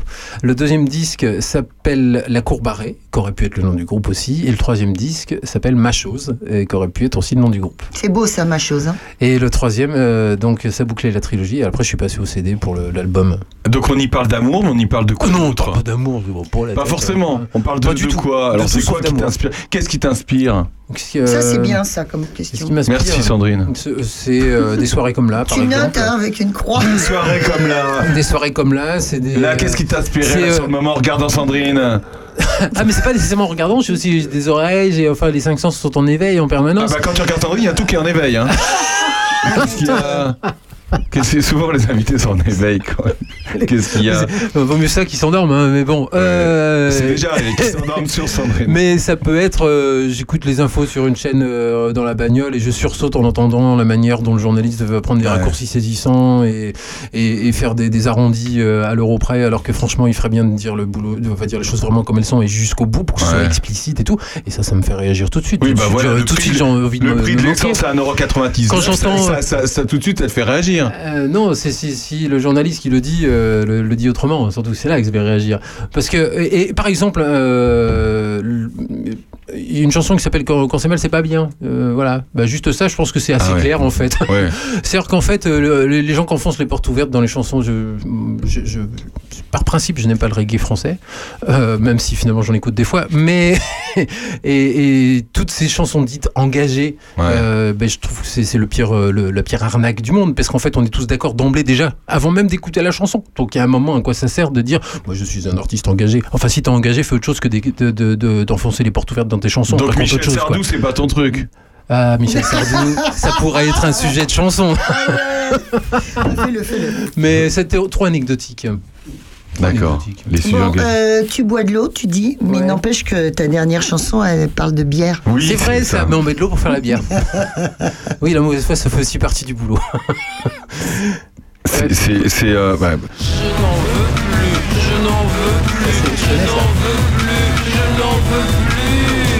Il en veut plus.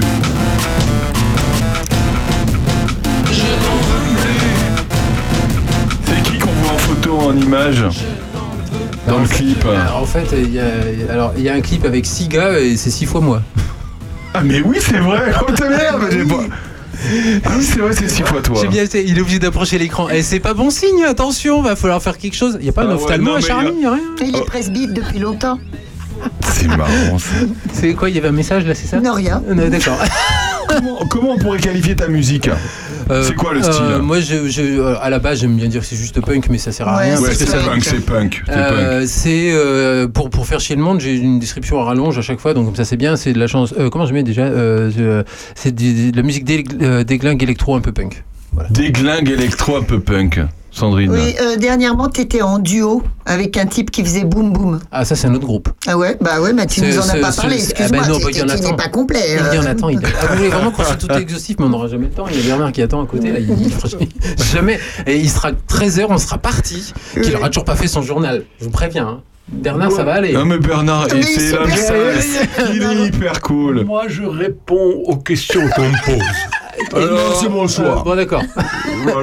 Grosse armée, c'est un duo avec euh, un camarade de jeu qui habite à Dracy, euh, Mathieu Roger, qui fait plein de choses dans son petit hameau Argenton.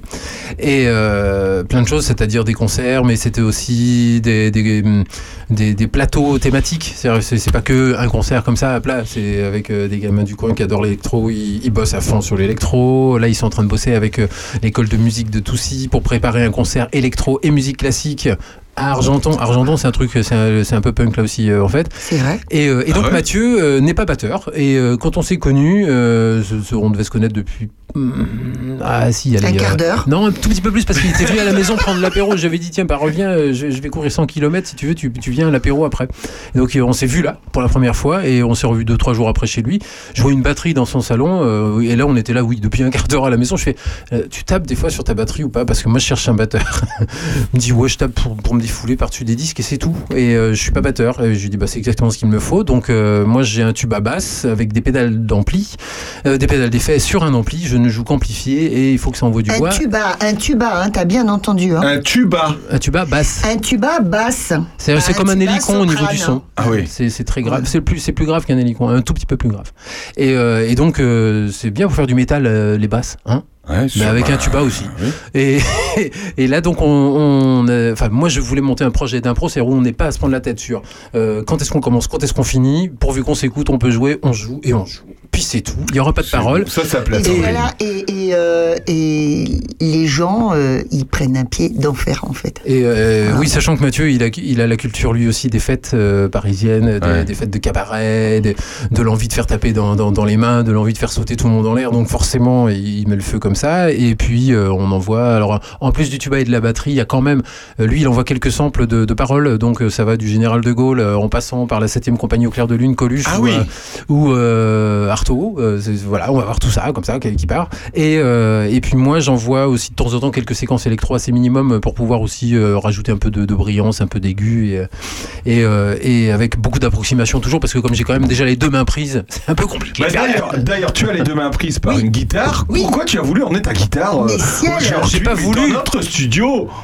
Eh, vous savez que dans Parler moi d'amour, je joue que de la musique électrique et électronique, mais monsieur. Alors qu'est-ce que vous voulez que je fasse avec un truc pareil? Surtout que c'est un truc pour enfants. Et on parlait d'enfants. Après le, le handball, ils veulent pas jouer de la guitare. J'en ai une après. Euh, vous jouez d'un instrument, euh, Marlène? Tu joues d'un instrument? Euh, J'ai arrêté. Je jouais du saxophone alto. Du saxophone Mais alto. tu faisais ça à la fanfare? Voilà. Mais oui, tu faisais la Ah, fanfare. Et pourquoi t'as Mais Pourquoi arrêté? t'as arrêté? J'ai arrêté il y a longtemps euh, parce que, bon, euh, je sais pas, parce que je faisais du hand, parce que j'avais un métier qui prenait du temps. Bah oui. voilà. Ah oui. Et j'ai repris il y a 3 ans, en 4 ans, avec un sax ténor.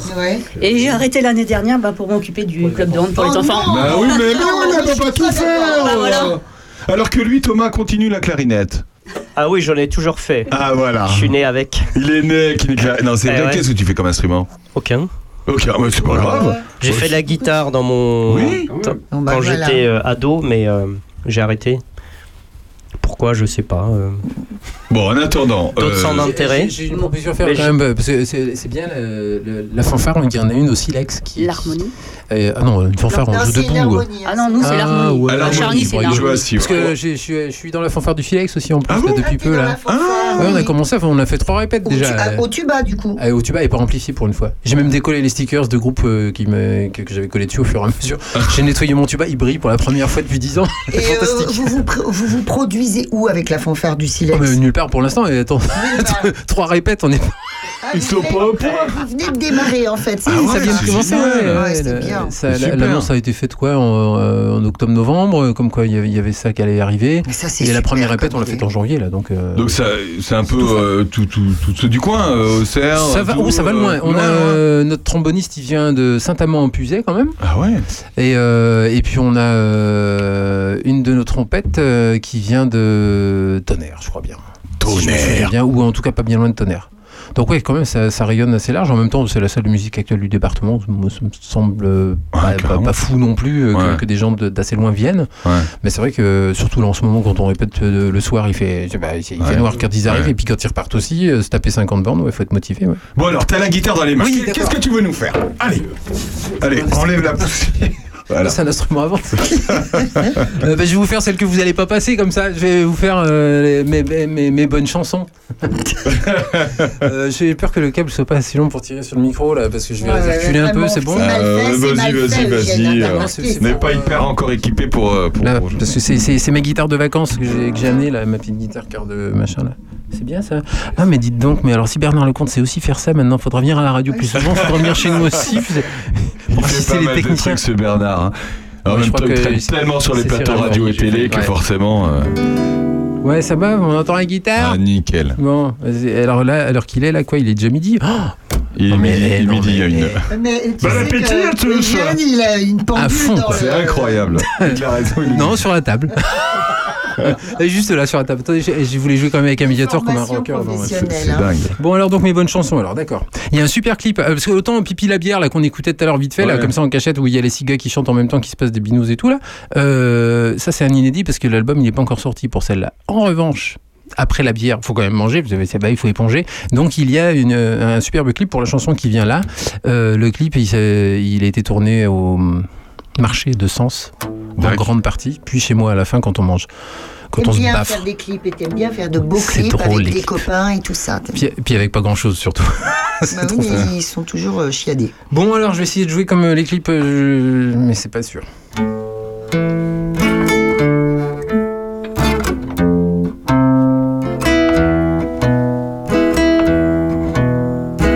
Mon père était plombier, paraît que c'est un beau métier. Alors pour faire un tube, j'ai des tuyaux, la thune, elle tombe. Il faut que ça coule, il faut qu'on les boive. Ces paroles qui enivrent, ce sirop qui te saoule, qui te saoule. Mes bonnes chansons, je les garde pour de bon. Y a le second choix, ça le fait. C'est même le truc, le truc qui plaît. Mes bonnes chansons, je les garde pour de bon. Y a le second choix, ça le fait. C'est même le truc, le truc qui plaît. Celle que j'ai écrite pour Renault, Léo, Calo, Zéro. Euh, Tout le monde s'en contente. Le second choix, ça le fait. Ça fera aussi l'affaire pour le prochain Jennifer Lopez, évidemment. Sauf si Catherine la prend avant. Ou bien Madame Sacha, ça dépend. Et vas-y que je te mets du bleu. Le ciel bleu, la mer bleue, les mots bleus, les yeux bleus. Même pour les mouches, c'est bleu. La bouche en chœur par Black M ou Justin Bieber. Angèle, Maria Carré, le second choix, ça le fait. Ça le fait. Mes bonnes chansons, je les garde pour de bon. Y a le second choix, ça le fait. C'est même le truc, le truc qui plaît. Mes bonnes chansons, je les garde pour de bon. Y a le second choix, ça le fait. C'est même le truc, le truc qui plaît. Mes bonnes chansons, je les garde pour de bon. Y a le second choix, ça le fait. C'est même le truc qui plaît. Mes bonnes chansons, je les garde pour de bon. Y a le second choix, ça le fait. C'est même le truc qui plaît.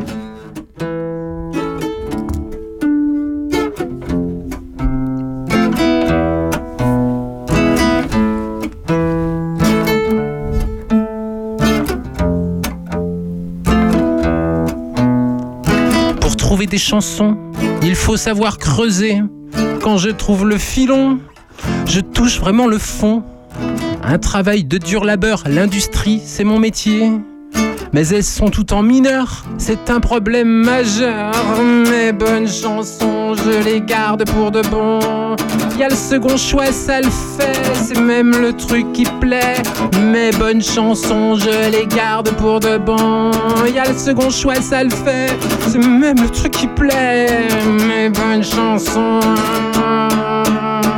je les garde pour de bon.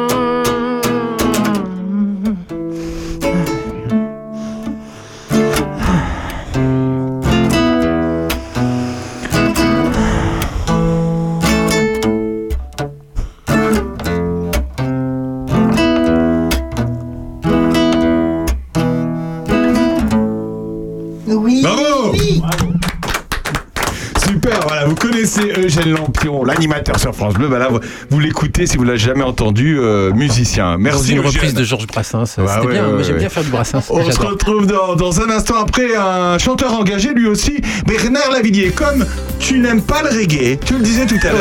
Ouais. Et ben voilà, voilà du reggae. Enfin voilà du reggae. euh, français, monsieur, français.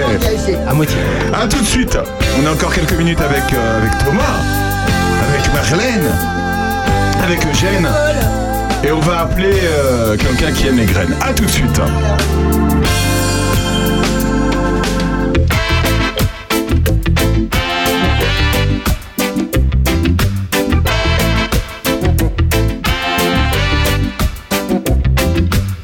Ses doigts longs et rapides couraient sur sa guitare.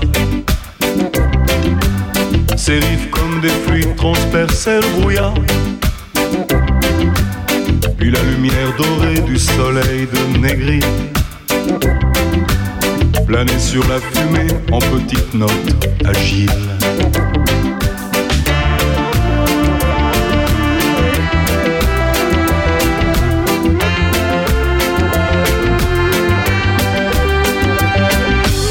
Ses textes étaient précis et bourrés d'humour noir.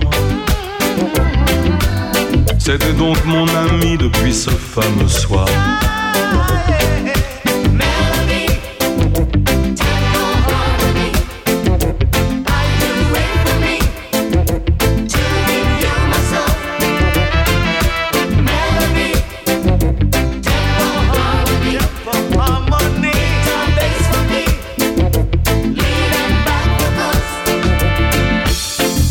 Noir moi aussi, mais pour d'autres raisons. J'avais passé dix ans à dormir en prison. C'était une drôle d'affaire pleine de coups d'escopette.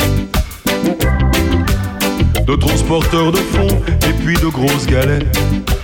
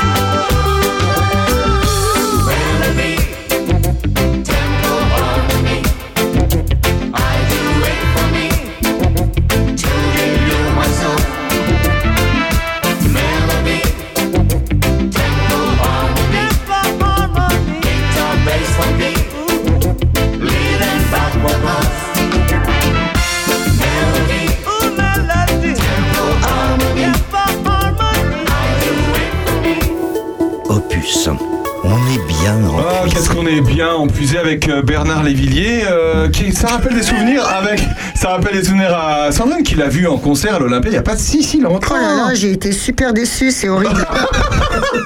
je m'attendais à un truc euh, fou. D'abord, l'Olympia, c'est une salle de merde. C'est une vraie salle de merde avec un public de merde. On va pas sentir très bon à la fin quand même. Ah non, non, et alors euh, Bernard Lavillier, il a. Pas dans le public. Bah, il a cachetonné. euh, je pense qu'il avait pas envie d'être fatigué à la fin du concert. Alors il a fait. Il y avait une seule couleur, c'était pas. En plus, quelques, quelques semaines avant, peut-être même pas, peut-être 15 jours avant, j'avais vu Véronique Sanson Oh, j'adore. à Montreux. Et elle s'était mais tellement donnée, tellement mais donnée, euh, prenez ceci est mon corps, quoi. Euh, C'était incroyable. Il y avait une telle différence entre le mec qui s'économise et la nana qui donne tout, que du coup, c'était. Je suis furieuse parce que je suis une folle de la Villiers. Ah bah sur ce coup-là, Pépère, euh, faut, il est fini quoi. Faut aller en retraite. Faut aller dans, Eh ben, dans un Mac, euh, dans un Mac, euh, je sais pas où il veut, en Argentine. En ce moment, il kiffe l'Argentine. Il faut qu'il y aille. Il faut Voilà. aller en retraite alors que la Il plupart. faut qu'il me rembourse ma place de l'Olympia aussi. Avec les intérêts. Avec les intérêts. voilà. On est avec euh, Marlène et Thomas, euh, section USCOP handball de Charny. Alors euh, c'est aujourd'hui, hein, euh, bah, c'est aujourd'hui samedi le hand. hein. Voilà, c'est ça. Les Alors, on ne se cache pas, on est jeudi, on enregistre cette émission euh, ce jeudi. Non mais parce qu'ils ils peuvent pas être là-bas et ici, donc on est obligé de le dire. On est obligé de le dire. Même pas, moi, non, je. Ah non, mais comme Eugène, on peut être plusieurs. Euh, ah, oh Ah bah oui. On est plusieurs. Alors donc le samedi c'est handball. Marlène, Oui, le samedi, on ça. et C'est c'est- en ça balle. se passe comment? C'est quoi les horaires? Les horaires? Pour les matchs? Ouais. Alors cet après-midi, Voilà. alors cet après-midi, on a un match des U11 à 14h30 et les U15 filles à 17h. Voilà, donc c'est tous les samedis. Alors c'est tous les samedis, mais pas toujours à domicile. Ah, c'est pas toujours à domicile. Elles jouent dans Ce- toute Lyon, les filles. Et il faut Ah, souligner aussi, Les enfants aussi. il y a des filles U15 qui ont été sélectionnées euh, au niveau de l'équipe départementale Lyon-Nièvre. bah voilà Elles ont joué à Dole. C'était quand, le week-end dernier? Le Ou 17 Le week-end 18. avant Ouais, c'est ça. Voilà, faut le souligner. Bah quand même. Jeune équipe, mais avec des filles qui en veulent. Voilà. Est-ce que si je suis parent et que j'ai envie que mon enfant fasse du handball, je peux vous rejoindre? Bien sûr. Comment qu'on fait? Soit vous venez nous voir euh, les jours de l'entraînement, soit vous m'appelez. Ou on, aussi, on a une page Facebook, Handball Charny. Et que vous êtes vachement dynamique sur Facebook d'ailleurs. Ça c'est très bien, c'est très bien, contrairement à, à certaines pages Facebook. C'est vrai en plus. Bon, et vous nous avez donné envie de, de faire du handball, je pense. Hein? Non, pas du tout. Par contre, j'étais très contente de les rencontrer et j'ai hâte de pouvoir boire euh, le coup qu'on n'a pas bu euh, aujourd'hui. Bah oui, qu'on n'a pas vu, mais parce que Thomas. Parce faut que... passer après, après, faut venir au match ce soir match. et il y aura après match. Il n'y a rien, y a rien, Bernard, il n'y a rien. Tu te casses. Bernard, c'est en train de se barrer. Euh, ok, et ben écoutez, on a été ravis de vous recevoir en tout cas, c'était cool. Euh, Thomas, ça t'a fait plaisir Merci, bah ouais, super plaisir. T'habites ouais. où toi d'ailleurs Non mais t'habites quoi Saint-Privé. Mais oui, il habite à Saint-Privé. Une belle maison en bois. d'ailleurs. T'habites Ah ouais une maison en bois Combien, Ouais. Au fait Pardon Tu choses du combien Ah, Pas beaucoup, hein. Du 40. euh, Mais non, mais Pourquoi elle veut savoir non, mais- ça mais non, mais c'est Elle demande ça à tous les invités. Oui, je dis ça à tout le monde, c'est pour ça. Ah, elle se fout de moi depuis un an et demi. Saint-Privé. Eh ben bonjour. Donc ça à- sera un secret. Bonjour à Saint-Privé. Euh, Marlène, merci beaucoup d'être euh, passée, en tout cas, euh, pour parler euh, sport. On parle beaucoup de sport dans cette émission. Et hélas, Mais parce que. Mais c'est pour ça. c'est pas vrai. C'est pour ça. Euh, et ben à bientôt en tout cas. Ouais, merci À beaucoup. bientôt. On va Merci, parler de, de graines. Tiens, et si on parlait de graines, euh, il faudrait peut-être appeler le Mais monsieur. oui, parce qu'après, il faut qu'on parle de de- d'Ukraine. Et ça, ça rime d'ailleurs. Et Bernard, il a tellement de choses à nous dire qu'il faut, faut quand même y aller. Euh, comment il s'appelle le monsieur qu'on va avoir au téléphone? Il s'appelle Paul Legras, il est curtinien, il a une association qui s'appelle le Paradis Ox. C'est une association qui a un très très beau projet de jardinage euh, naturel et ça va beaucoup plus loin que ça. Euh, C'est ce qu'on appelle la permaculture. Bonjour Paul. Bonjour. Bonjour. Est-ce qu'elle a très bien résumé le projet? Oui, oui, oui, oui, oui, oui, euh, tout à fait. Eh ben merci Euh, Paul, à bientôt en tout cas. merci. Comment Non, je plaisante. Bonjour Paul, bienvenue sur Opus. Sandrine Manteau est là, hein, vous inquiétez pas, elle est là. hein. Sandrine, dis bonjour monsieur. Bonjour Monsieur Paul Legras.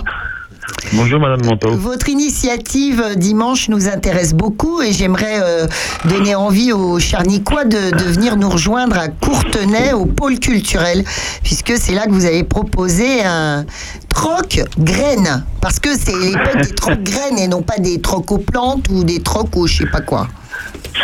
Oui, bah, oui, bien sûr, l'idée, l'idée est d'actualité. Euh, dans notre souhait de, de mettre en avant finalement euh, la biodiversité au sens large, euh, mais il faut trouver des thèmes qui euh, attirent et, des sujets qui pourraient faire venir du monde. Donc, on a d'abord euh, imaginé de faire euh, ces rencontres autour du potager, et dans ce cadre-là, dans le cadre de ces rencontres, des rencontres mensuelles, euh, on organise dimanche un troc aux graines, avec euh, en plus euh, une petite, euh, un petit, euh, ah, mince, j'oublie le nom, des sachets, des sachets faits, faits maison en origami, voilà, des petits origamis pour faire des petits sachets de graines, les préparer et ensuite pouvoir troquer euh, les graines qu'on a cultivées, alors essentiellement des graines naturelles, possiblement bio. On évite ce qu'on appelle les, les F1 qui sont des graines hybrides et qui ne garantissent pas d'être reproductibles. Voilà.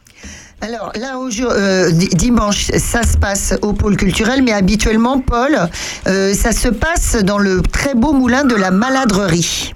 Voilà. Habituellement, c'est au moulin. euh, pour des raisons purement organisationnelles, mais aussi pour euh, faire vivre Courtenay et ce magnifique pôle culturel, on a décidé d'aller au pôle, dans le hall d'entrée avec le patio. C'est un endroit assez assez magique au cœur de Courtenay et en plus, le gros avantage, c'est que ce sera beaucoup plus facile de stationner toutes les voitures qui vont nous voir. Nombreuses voitures. Alors le reste du temps, euh, tous les mois, il y a des rencontres, il y a des ateliers. Oui. Il y a Éric Lenoir qui est venu à Oui. la maladrerie. Il y a aussi Guylaine Oui. Goulfier qui sont Oui. des espèces de papes euh, de la permaculture. Il faudrait nous rappeler ce que c'est que la permaculture. Ah oui, alors la permaculture, euh, un terme très très très à la mode où euh, on le met un peu à toutes les sauces. Euh, juste pour rappeler, la permaculture, c'est d'abord une éthique qui se base sur trois piliers que sont se préoccuper de la biodiversité, de l'environnement, se préoccuper de l'humain et partager avec euh, équité les surabondances, le savoir, les compétences. Voilà. Il faut laisser les vers de terre tranquilles. Comment? Il faut laisser les vers de terre tranquilles. Par exemple, mais il y a tellement de choses à faire. La culture, c'est aussi surtout une science de l'observation, d'essayer de faire du mimétisme avec la nature, le modèle euh, merveilleux que nous propose la nature, où il n'y a pas de déchets, où il n'y a pas, où tout se passe euh, sans aucune intervention humaine quand c'est possible, c'est la forêt. La forêt, c'est quelque chose d'exceptionnel. Elle vit sans nous, elle peut vivre sans nous, et elle ne produit jamais de déchets. Voilà. Mais en réalité, la culture, a été un peu galvaudée simplement parce que on a ramené ça à- au jardin, au jardinage. Or, le jardinage, c'est ce qu'on appelle de l'agroécologie, où on essaye de faire euh, limiter au mieux la nature, sans chercher à la remplacer, sans, sans dire que l'on n'intervient pas. C'est faux. Dans un jardin, on intervient. Parce que, par exemple, pour protéger les vers de terre, on n'a pas retourné le sol. On utilise un appareil qui s'appelle la grelinette, qui permet de secouer le sol en surface, d'aérer le sol sans avoir à le retourner. Est-ce que vous connaissez Dominique Viermoz? Très bien, Dominique est un copain. Ah bah oui, C'est un forcément. copain. Non mais parce que forcément, non mais parce qu'il il habite à quelques kilomètres de notre studio, donc euh, je me suis Bah dit oui. forcément ils se connaissent. Bien Euh, sûr. parce- Mais, Dominique, je l'ai surnommé dans des postes le, le je trouve tout de la permaculture. Voilà. Hein, C'est vraiment euh, Dominique, il est assez exceptionnel avec son poulailler 2.0, euh, avec son barbecue euh, qui tourne et avec euh, sa serre dôme géodésique dont j'ai un modèle ici euh, au moulin. D'accord. Euh, donc demain Courtenay, on va pouvoir venir avec sa graine, c'est ça? Comment ça marche? Avec- Si j'ai des graines, je peux venir et puis je les échange avec d'autres, c'est ça? si, voilà, le principe, c'est on vient avec ces graines, il y a des graines qui sont là, on échange, mais c'est aussi ouvert à ceux qui n'auraient pas de graines et qui voudraient se lancer euh, à faire à faire les plants, parce que beaucoup de gens aujourd'hui encore cultivent en achetant des plants, c'est-à-dire des plantes déjà poussées qui ont 3-4 semaines. L'idée, c'est effectivement de commencer avec la graine. Euh, et donc, pour ces gens-là, on leur propose de venir, et comme on a euh, les écoles de Courtenay qui viennent de monter un magnifique potager, sur lequel on s'est associé, euh, bah, il y aura une tirelire, et les gens qui n'ont pas de graines, ils mettront euh, ce qu'ils veulent dans la tirelire pour le potager des enfants. Euh, et puis, euh, ils auront comme ça la possibilité de, de repartir avec des graines. La, petite, la petite graine, Sandrine. Oui, on peut aussi Bah oui. apporter, euh, toujours dans cette histoire de, de potager euh, des enfants, là, qui est Oui. en vraiment, euh, c'est les débuts hein, seulement, on peut apporter les outils dont on ne se sert plus, les outils de jardinage dont on ne se sert pas, des outils qui ne sont pas dangereux pour les enfants, évidemment. Voilà. C'est bien cela, monsieur Paul Legras. Tout à fait. Donc ça se passe demain sur la place. C'est à quelle Non, heure dimanche, Ah, dimanche, c'est dimanche, oui, dimanche. Oui, oui, euh, oui, Bah oui. effectivement, dimanche. Tout à fait. C'est effectivement, c'est dimanche. Euh, ça se passe, c'est à quelle heure Donc de 14h à 18h. Euh, voilà, voilà. Donc de 14h à 18h au pôle culturel et associatif. Ça, c'est ça, c'est un beau bâtiment. Vous avez de la chance bâtiment. On avait reçu Il n'a pas d'ailleurs. coûté cher, c'est ça qui est bien. Non, il n'a pas, il n'a pas pour longtemps, il, Il a qu'il 50 faut. crédits.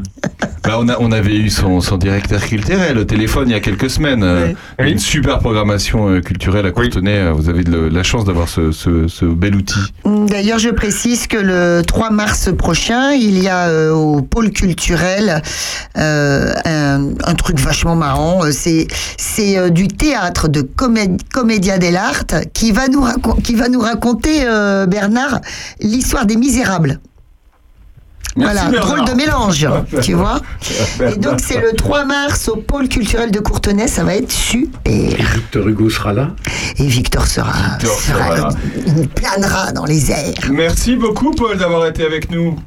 Eh bien, avec plaisir. Merci. Paul, ces quatre, il faudra venir euh, ici, euh, devant un micro, pour nous expliquer plus en détail ce projet, parce qu'il y a plein de choses super qui se profilent d'ici euh, le mois de septembre prochain. Très bien, avec grand plaisir. À bientôt sur Opus. Merci. Merci, au revoir. Au revoir, merci. France Bleu au cerf. Il y a un lien avec la Russie. On je- est toujours avec. Euh, on a été ravis de recevoir euh, Eugène Lampion. Ça va, Eugène T'as passé un bon moment avec nous Ah bah, moi ça va, juste j'ai oublié de préciser quand même parce que vous parlez de Dracy tout à l'heure avec Grosse Armée. Il y a un concert de Parlez-moi d'amour euh, alias PMA donc euh, à Saint en Puisay. Ah, ça mais c'est sera le, le 17 mars, une soirée bière et punk euh, au Moulin de Vano. Ah, ça c'est bon. ça. Ah, c'est génial. Vano. Attends, c'est quand? Le 17, c'est un vendredi. Pas de Oscote, de Vano. Ouais, Il faut pas se tromper à Saint, il y a beaucoup de choses à Puisay. Le vendredi 17 mars. Exactement. Et donc euh, au Moulin de Vano, il y a euh, la bière Fayard et le punk Oh, Lampion. c'est bon ça. Le punk Lambion. Euh, euh, ah oui, bah oui, forcément, Bah, aura- forcément euh, sponsorisé par une, mar- euh, par, euh, Et par par- une brasserie. Et euh, mais non, mais en fait, c'est- c'est c'est rigolo parce que ce, ce projet Bière et Punk, en fait, je- j'avais déjà fait des soirées Bière et Punk chez mon frangin qui, qui est brasseur aussi, euh, et, mais dans l'Ariège. Et donc, euh, j'avais proposé, je lui ai dit, bah tiens, je, je joue pas bien loin de chez toi, enfin, tout est relatif, hein, j'étais à Bordeaux à ce moment-là pour jouer. Et je dis, bah c'est sur ma route, je passe chez toi, si tu veux, on fait une soirée Bière et Punk, sachant que Bière et Punk est le titre d'une chanson de Ludwig 2088. Ceci explique cela. Euh, À chaque fois, il y a une référence. Il est vintage. Il est vintage. Il parle il est- trucs vintage. Eh, T'as déjà passé des soirées avec Sandrine Manteau Madame Euh, Sacha c'est- Alors, j'ai pas le droit de le dire devant tout le monde. Bon, tout... si peu, si peu. On n'est pas non plus sur LCI, Bernard Non, Lecomte. euh, en fait, euh, Eugène Lampion est déjà passé euh, Dans le Loiret. au Festivox. Un festival. Avec Parlez-moi d'amour, ouais. C'est vrai. Et avec machin chose euh, au Vox. Au Vox. T'as je- fait une. euh, Avec Enfance et Loisirs pour tous, à l'étang de Charny, je me rappelle aussi. Il est vrai. T'as joué, je pense il est vrai. que grosse armée, euh, oh, oh, oh, ça sent bon pour le Festivox, ça me donne drôlement envie. Bon, Eugène, on était ravis de te recevoir. Merci beaucoup d'être venu jusqu'à nous dans notre petit studio de Puisailles. Eh ben, merci. Moi, j'aime bien venir causer dans les micros. De toute façon, partout, je suis atteint de microphonite aiguë, comme dirait Ayam. T'habites loin, hein, ça va être dur. Fais attention en repartant. hein. Surtout que je rentre à pied. hein. Ouais. à la prochaine, dans notre nouveau studio, quand on aura déménagé un jour devant la halle de Charny, tu verras. Ok. Tu- tu- tu- ça sera équipé pour recevoir ta guitare. Mais en tout cas, merci pour euh, l'extrait euh, tout à l'heure. C'était euh, fort sympathique. Eh ben, un autre qui a la micro hit, la micro kit aiguë. Bernard Lecomte dans un instant. Salut Eugène, bon retour. Oui, d'accord, merci, je vais pas me perdre. Et juste après, euh, Étienne Dao qui nous chante Boyfriend. C'est nouveau, ça vient de sortir. Ouais, c'est vachement bien. On adore Étienne Dao. Il est un peu pareil, il est un peu. euh, À tout de suite. Je serai ton ami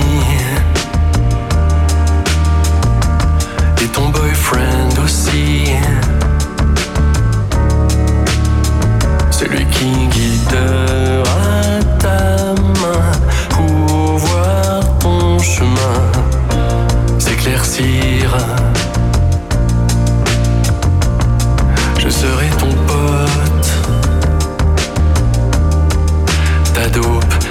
pharmacopée.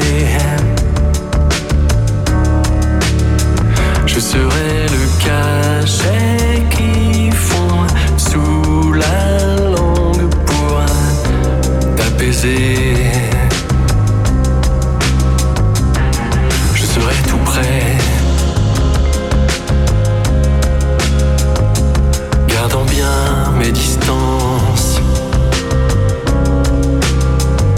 poison le plus violent, ton fils de joie, ton astre blanc. Je jouais à tous les hommes de ta vie que j'aime.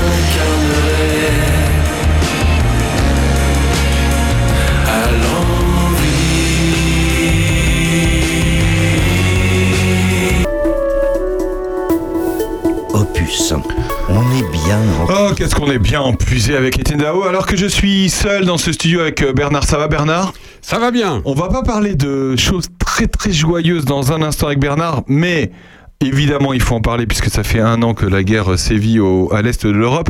En attendant, en attendant des petites infos, euh, en attendant des petites infos, ce soir, euh, samedi 25 mars, aura lieu une soirée moule frites karaoké par le comité des fêtes de, euh, de Saint-Martin-sur-Ouane. Euh, bon, c'est complet, mais enfin en tout cas, on les salue parce que c'est ce soir. C'est ce soir. Euh, D'autres informations, euh, les assemblées générales, ben, évidemment, ça, ça suit son cours. Hein. Comité des fêtes de Charny a organisé euh, il y a quelques jours son, son assemblée générale. Euh, voilà, leur loto aura lieu le 15 avril. Euh, la fête de l'été le 17 juin, Euh, il y aura une buvette le 14 juillet, Euh, voilà, il y aura un deuxième loto le 14 août, voilà. Il y a aussi les, commerçants qui ont organisé leur assemblée générale, c'était mercredi soir, voilà, il y a plein de choses de prévues, la fête de l'été, également un loto.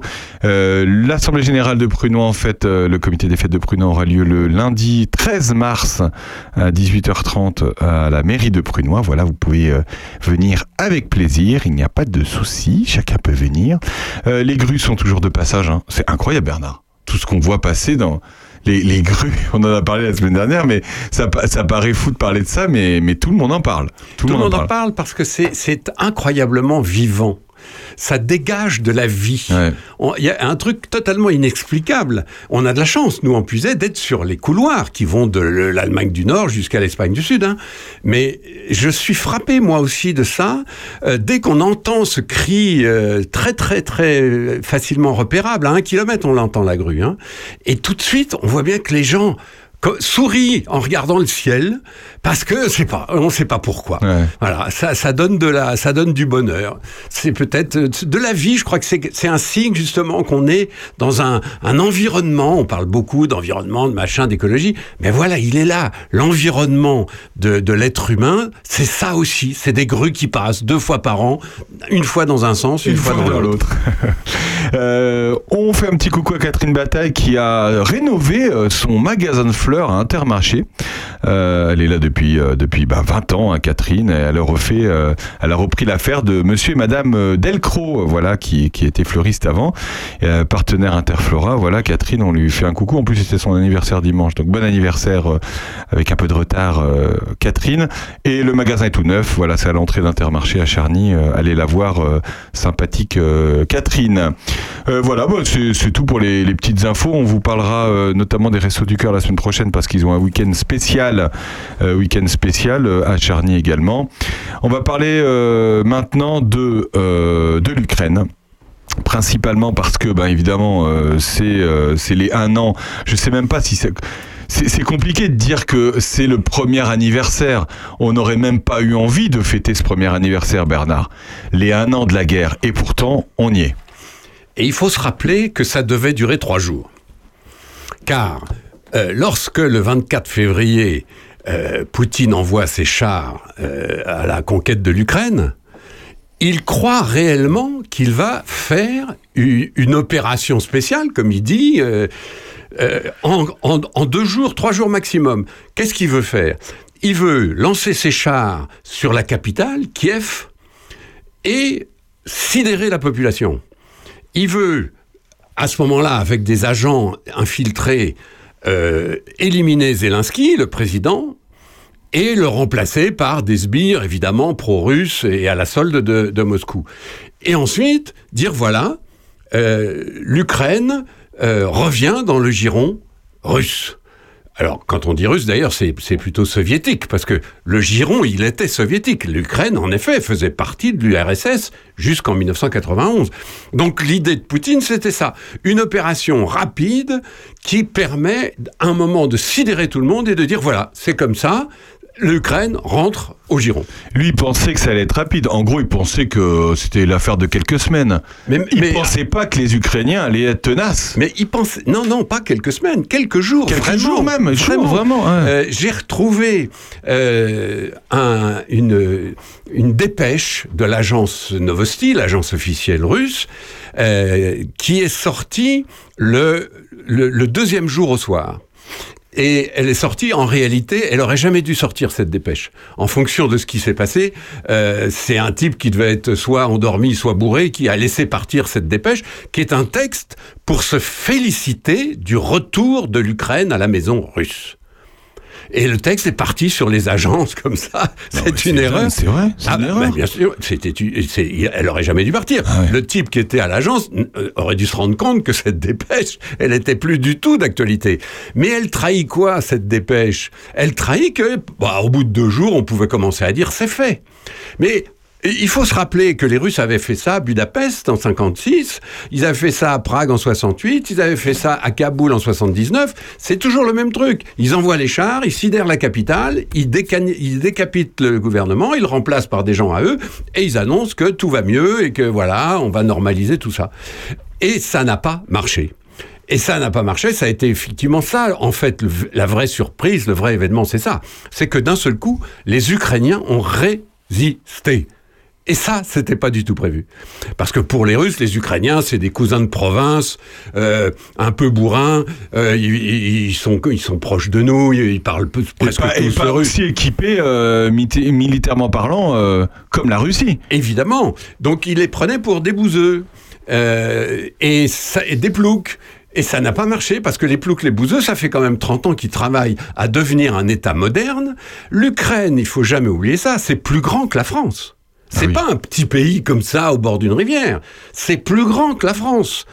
Et c'est peuplé d'un peu moins de, que de Français, c'est-à-dire qu'ils sont 44 millions, nous on est 67, bon. Mais le pays lui-même, regardez la carte, c'est plus grand que la France. Et Poutine a cru qu'avec 190 000 soldats, il allait pouvoir envahir un pays comme ça. Mais faut-il que ce gars-là ait aucune euh, compétence militaire? Et d'ailleurs, c'est vrai qu'il n'a aucune compétence militaire. Poutine, il sait pas ce que c'est. D'ailleurs, depuis un an, il est jamais allé au front. Il est jamais allé saluer les soldats. Ce type ne connaît rigoureusement rien à la chose militaire. Lui, Poutine, on sait bien que c'est un flic, c'est un fonctionnaire de police secrète. Et il y connaît rien. Il sait pas la différence entre un char et un avion et un missile. Et voilà que ce type donne ses ordres. On sait aujourd'hui, on sait, on a la confirmation qu'autour de lui, les mecs disaient ouais, euh, c'est peut-être un peu gonflé, euh, etc. Le fameux euh, Narishkin, qui était le, chef de la, des, services secrets extérieurs. Narishkin, euh, avec un métier pareil, il savait bien que c'était pas jouable. Lui, il savait bien que les Ukrainiens étaient pas prêts à se faire enfoncer comme ça. Et on a bien vu qu'il a essayé de dire un moment, juste il y a un an, il y a exactement un an, il dit à Poutine, oui, mais alors peut-être que pour... Poutine l'humilie en public, on se rappelle cette scène à la télé qui est incroyable. Et, et lui dit, mais euh, reprenez vos esprits, euh, euh, Sergei Yevgenovitch. et, et on se rend compte que le chef des services secrets extérieurs se fait traiter comme un gamin, comme un marmot. Allez, rasseyez-vous et puis arrêtez de dire des conneries. Or, il savait, lui, qu'il fallait pas y aller. Il, il savait.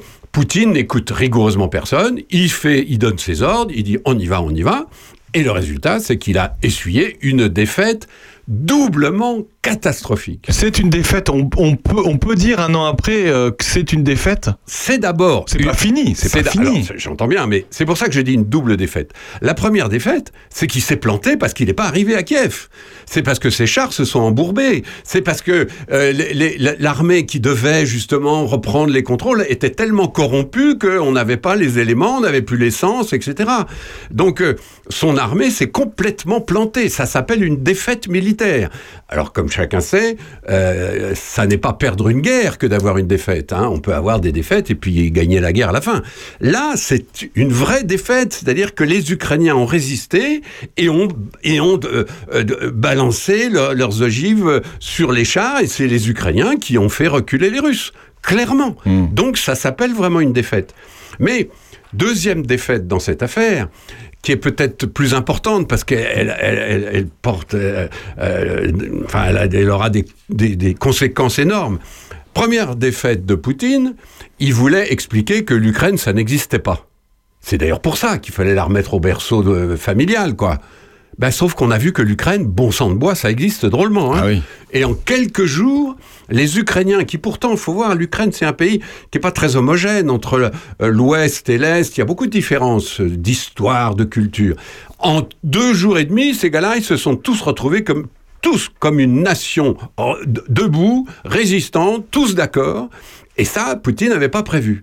De même qu'il n'avait pas prévu que tous les pays membres de l'OTAN, euh, l'OTAN donc le traité de l'Atlantique Nord, c'est c'est l'organisation militaire défensive de l'Occident, où il y a la France, la France est d'ailleurs un des fondateurs hein, de l'OTAN, et l'OTAN, tout le monde disait, bon, bah maintenant ça sert plus à rien, puisqu'il n'y a plus d'URSS, euh, voilà, euh, qu'est-ce qu'on fait encore avec l'OTAN? Euh, Macron, notre cher président, avait dit, l'OTAN est en, en état de mort cérébrale. Bon, on on peut pas dire que ça soit très encourageant. Pourtant, l'OTAN a été, euh, a été finalement euh, partenaire moral de l'Ukraine.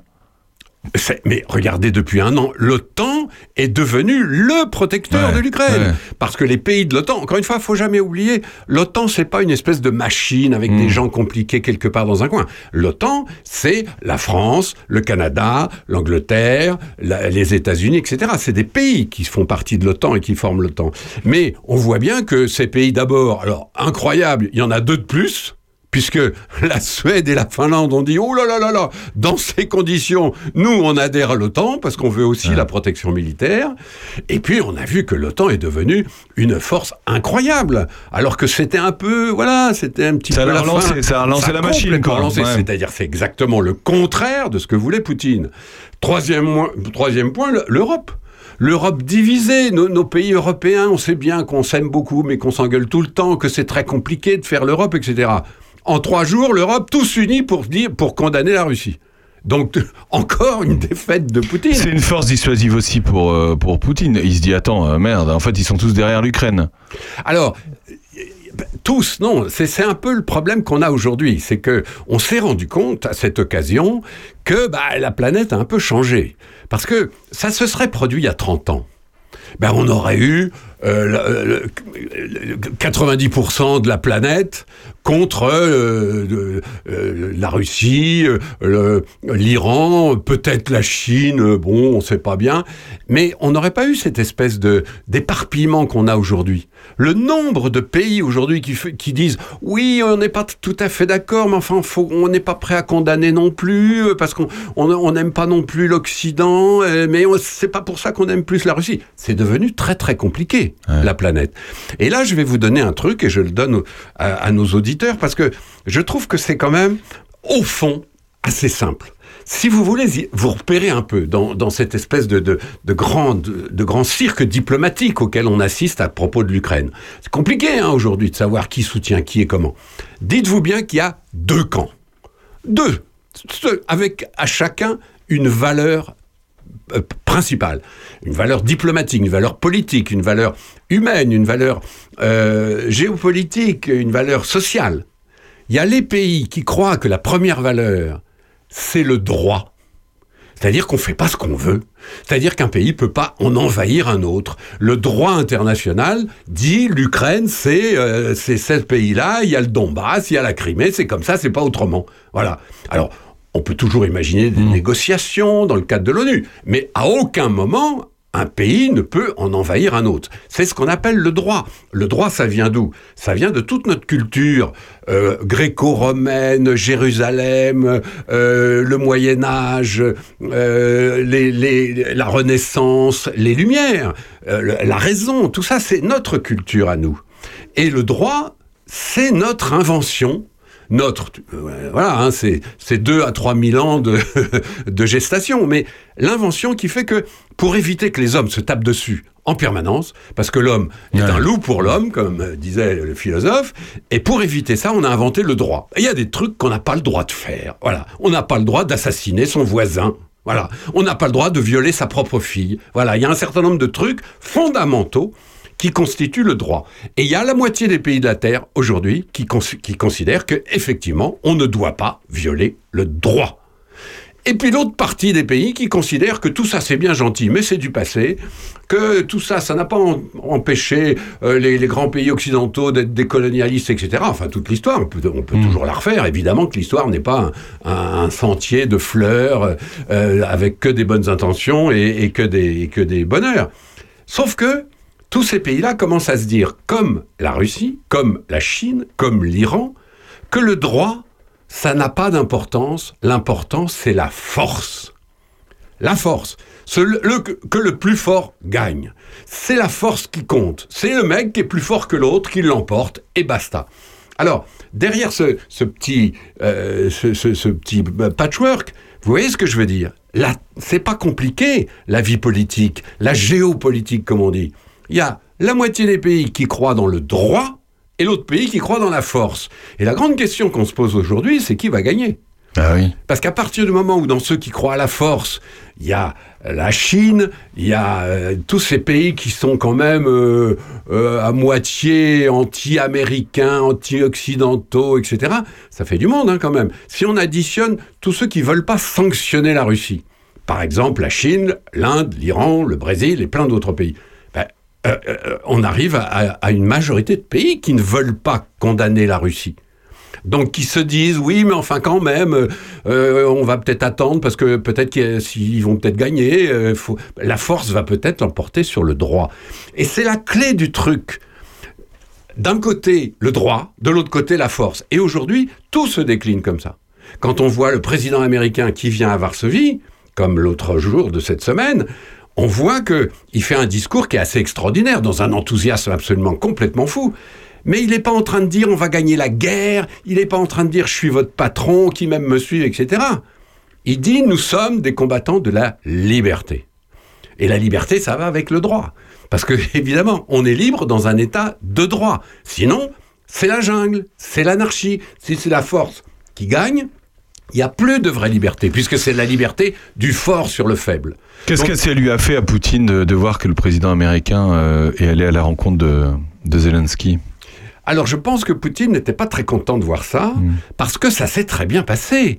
Euh, là encore, euh, la vie politique, c'est quand même aussi, c'est comme un film, hein, on ne sait pas comment ça se termine. Euh, Biden, c'est quand même un vieux monsieur. Et on pouvait tout à fait s'imaginer que ce vieux monsieur serait ennuyeux, qu'il allait faire une gaffe, il en a fait d'autres, qu'il allait se planter dans son discours, euh, ou qu'il allait peut-être être complètement subclaquant sur la tribune du palais royal de Varsovie. Pas du tout. On a vu ce vieux monsieur en pleine forme, arriver en, en sautillant, presque en, presque en jogging, et puis euh, faire un discours extraordinaire. Franchement, le discours de Biden, c'était un chef-d'œuvre sur le plan de la liberté, etc. Vous savez, ça rappelait deux autres discours. Et ça, ça va rappeler à nos auditeurs des vieux trucs. Rappelez-vous, Kennedy, qui arrive à Berlin, je crois que c'était en 1963, il arrive à Berlin, et il dit devant, devant le monde entier, Ich bin ein Berliner, ce qui veut dire évidemment, je suis un Berlinois. Mais quel pied c'était C'est resté dans l'histoire. Et puis moi je me souviens d'un autre moment aussi, c'est le président Reagan qui était venu lui aussi à Berlin. Et devant le mur de Berlin, alors là on est en 88, il s'adresse à Gorbatchev, qui était le patron de- du RSS à l'époque. Et Mr. Gorbatchev, abattez ce mur, dit Reagan. Mais quel pied, mais quelle scène historique. C'est des grands moments de l'histoire, ça. L'histoire, c'est fait de plein de trucs emmerdants, mais franchement, il y a des moments où on se dit, ah ouais, ça c'est pas mal. Et ben, c'était la, la- la troisième intervention comme ça. Moi, j'ai trouvé que Reagan était formidable. Et le même jour, on voit Poutine à Moscou, euh, ennuyeux comme une pierre, devant une salle tirée au cordeau avec des apparatchis qui s'endormaient. On en a vu qui, qui étaient en train de s'assoupir et prononcer un discours d'un ennui mortel, qui était d'ailleurs un tissu de mensonges, un tissu de, de menaces, etc., comme il en fait depuis un an. Et là, on se dit quand même, là, il y a deux mondes.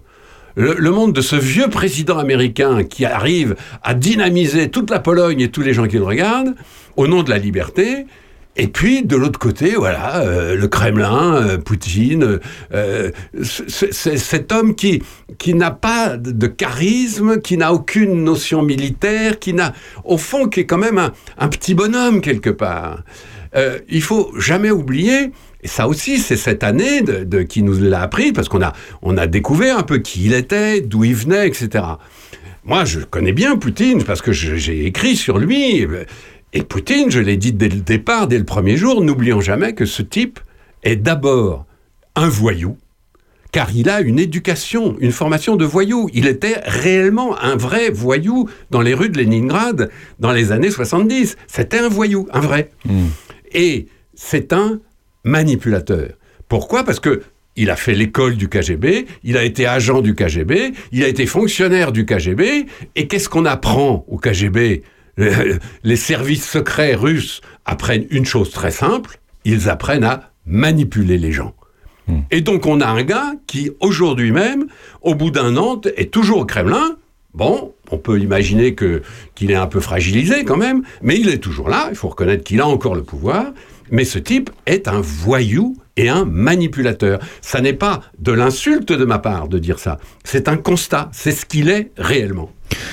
Euh, quelle perspective, euh, euh, vers quelle perspective on va euh, sur ce conflit euh, maintenant, au bout d'un an? Parce que c'est vrai qu'il y a eu pas mal de scénarios et tu nous en as donné euh, depuis un an sur, dans, dans, dans ce moment de, de radio chaque semaine. Et tu nous as décrypté, tu nous as expliqué le conflit. Aujourd'hui, on en est où? C'est quoi la perspective? Elle est bonne ou elle est pas bonne? Elle n'est pas bonne. Ah. Elle n'est pas bonne parce que, au fond, euh, les choses restent en l'état. La seule bonne perspective, le seul moyen d'arrêter la guerre, c'est très facile. Je l'avais dit une fois à ce micro. Il y a un moyen. Il faut un quart d'heure pour arrêter cette guerre. Il suffit que les soldats russes rentrent chez eux. C'est pas compliqué. Un enfant de 5 ans est capable de comprendre. Si les soldats russes rentrent chez eux, de l'autre côté de la frontière ukrainienne, il n'y a plus de guerre, c'est fini. La paix revient et on, et- et on discute. C'est pas compliqué, hein. Il faut un quart d'heure. Or. Il faut que monsieur en ait envie. Or, il faut que Poutine le veuille. Et c'est Poutine qui tient tout, parce que je sais bien, moi, qu'autour de Poutine, il y a des gens qui se disent, bon, elle est bien gentil cette guerre, mais ça, ça nous coûte cher. Tous les oligarques, par exemple, ces mi- multimilliardaires russes qui ont fait fortune avec le pétrole, le gaz, etc., il n'y en a pas un qui soit d'accord, en réalité, parce qu'ils ont tous énormément à perdre. Et ils ont tous perdu. Et ils ont tous d'ailleurs beaucoup perdu, et beaucoup ont perdu la vie même. euh, parce que, bon, c'est comme ça. ça On se sait pas trop comme comment, ça. certains, Avec ouais. le FSB, ça se passe Ouais. comme ça. Donc on en est où? La perspective elle est mauvaise, mais elle est est-ce qu'elle est euh, est-ce que c'est une perspective de, de conflit limite mondial euh, C'est c'est quoi? C'est Alors, le, je dirais d'abord qu'il ne faut pas se laisser terroriser par les histoires de, de bombes nucléaires. Moi, je n'y ai jamais cru. Alors, soyons clairs, hein, il faut quand même faire gaffe. Il y a des gens dans la société européenne, en France, en Allemagne et partout, qui étudient ça de près, qui regardent. Heureusement, hein, quand même, il faut tout prévoir. Mais mon sentiment à moi, de, simple observateur, c'est que tout ça, c'est- du pipeau de Poutine. C'est pour semer la terreur, c'est pour nous faire peur. Et d'ailleurs, ça nous fait peur. Quand on brandit des, des armes nucléaires, il faut reconnaître que ça, ça fait peur à tout le monde. Mais je pense qu'on est dans le registre de la terreur et pas de la réalité. La réalité, c'est que cette guerre, Poutine va la laisser là au milieu de l'Ukraine, enfin pas tout à fait au milieu, mais à la frontière du Donbass, ça va. Lui, il s'en fout qu'il y ait 1000 morts de plus, 10 000 morts de plus, un million de morts en Russie, c'est pas grave. Il faut bien garder ça en tête. Il faut garder ça en tête. La Russie, c'est un espace immense qui va jusqu'au Japon. Il y a 10 fuseaux horaires et c'est de la steppe, de la toundra. Il y a des espaces entiers où il y a rien et c'est des nationalités différentes. Je le dis parce que on oublie souvent ça. Il n'y a pas de nation russe. Ça serait trop simple si on pouvait dire la nation russe est attaquée, etc. Non, il y a plein de nationalités en Russie qui font la Russie. Et cette Russie, elle ne prend corps, elle ne se rassemble que lorsqu'elle est attaquée. Et c'est pour ça d'ailleurs que tous les chefs de la Russie, alors avant il y a eu Khrouchtchev, avant il y a eu Staline, avant il y a eu Lénine, etc., tous ont dit mais nous sommes attaqués. Alors que c'était en général pas vrai. Comme aujourd'hui, Poutine explique que nous, les Français, entre autres, nous voulons euh, éliminer, exterminer les Russes avec des, des- des- en, en appliquant la solution finale, c'est-à-dire quoi, avec des chambres à gaz. Enfin, on ne sait pas jusqu'où ça peut aller, mais c'est tellement absurde qu'on a du mal à suivre. Mais Poutine a, utilise ce moyen pour rassembler ces fameuses nationalités de telle sorte à ce que la Russie soit en effet sur, sur la défensive, ce qui est absurde. Une chose est claire, euh, Poutine, il n'a pas envie de perdre. Ah, il n'a pas le choix même. Il n'a pas le choix. Euh, lui, maintenant, il peut plus reculer. Peut-être qu'autour de lui, il y a des gens qui se disent, bon, ben, à un moment, imaginons par exemple que Poutine soit assassiné ou, ou qu'il meure d'une crise cardiaque. Ben, le lendemain, il faudra bien que des gens se réunissent au Kremlin en disant, bon, qui c'est qui commande et qu'est-ce qu'on fait? À ce moment-là, on peut imaginer aussi des gens qui disent bon ben déjà on va arrêter cette guerre d'Ukraine parce que ça ça nous coûte quand même trop. On va en profiter en quelque sorte pour remettre tout ça d'équerre. Ça n'est pas absurde. Vous voyez que je suis pas totalement pessimiste. il, y a, il y a aussi C'est- léger, mais oui. Malheureusement, d'abord, il ne faut pas spéculer sur la maladie de Poutine, euh, ni sur son assassinat. Euh, ça va peut-être arriver un jour, mais c'est pas comme ça qu'on calcule. Aujourd'hui, on est dans une situation extrêmement désagréable où la Russie va imposer cette guerre. Alors, elle va pas beaucoup faire d'efforts. Elle, elle aura toujours des tanks, elle aura toujours des obus, et elle aura toujours de la chair à canon. C'est ça qui est terrifiant. C'est un marionnettiste. Il est là, il tire des ficelles et ça doit lui plaire. Ça lui plaît beaucoup. Ah ben, le pouvoir a toujours excité les, les- gens comme ça. hein.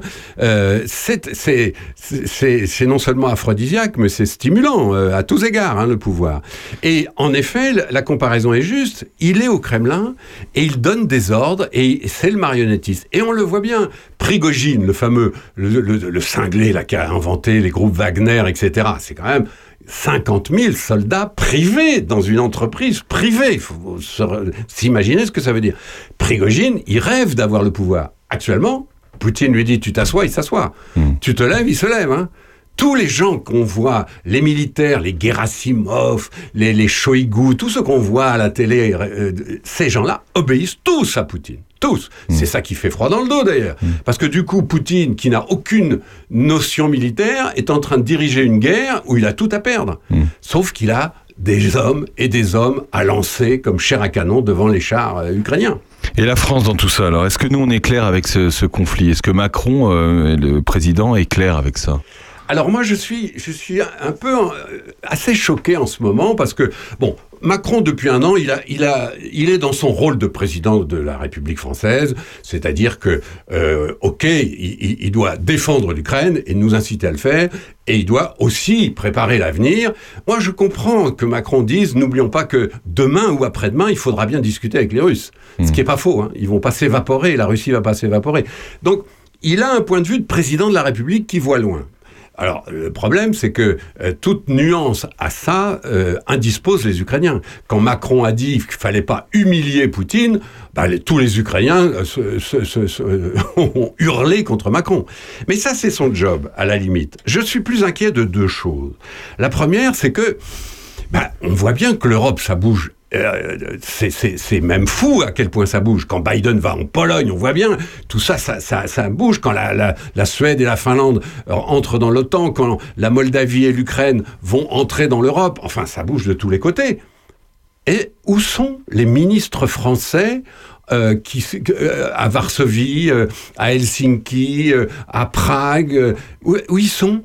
Où sont nos représentants dans, dans, dans cette espèce de truc qui s'appelle l'Europe et qui est en train de drôlement bouger? Parce que tout ça, ça va faire que l'Europe, elle va quand même sortir différente de ce qu'elle était avant. hein. Mais où sont les, les, les Personne n'ose y aller, personne veut se mouiller, mais en même temps, est-ce que ça, ça, ferait quelque chose? Est-ce que ça ferait euh, avancer oui. ou reculer Alors, quelque ça chose? ferait pas avancer la guerre. Ça, à la limite, c'est pas ça le sujet. Mhm. Ce que je constate, c'est que on voit bien, par exemple, que l'Allemagne va avoir une armée. Je- fais rien que ça, c'est un événement historique. On voit bien que la Pologne va devenir la pr- la- le pays le plus fort de toute cette partie de l'Europe. On voit bien. On voit bien que, que les équilibres sont en train de changer et que le pivot de l'Europe est en train de monter vers le nord. On le voit bien tout ça. Donc, pourquoi Qu'est-ce que font les Français? Ils devraient être en ce moment à discuter partout, à discuter. Il ne s'agit pas d'inventer des trucs, des plans de paix.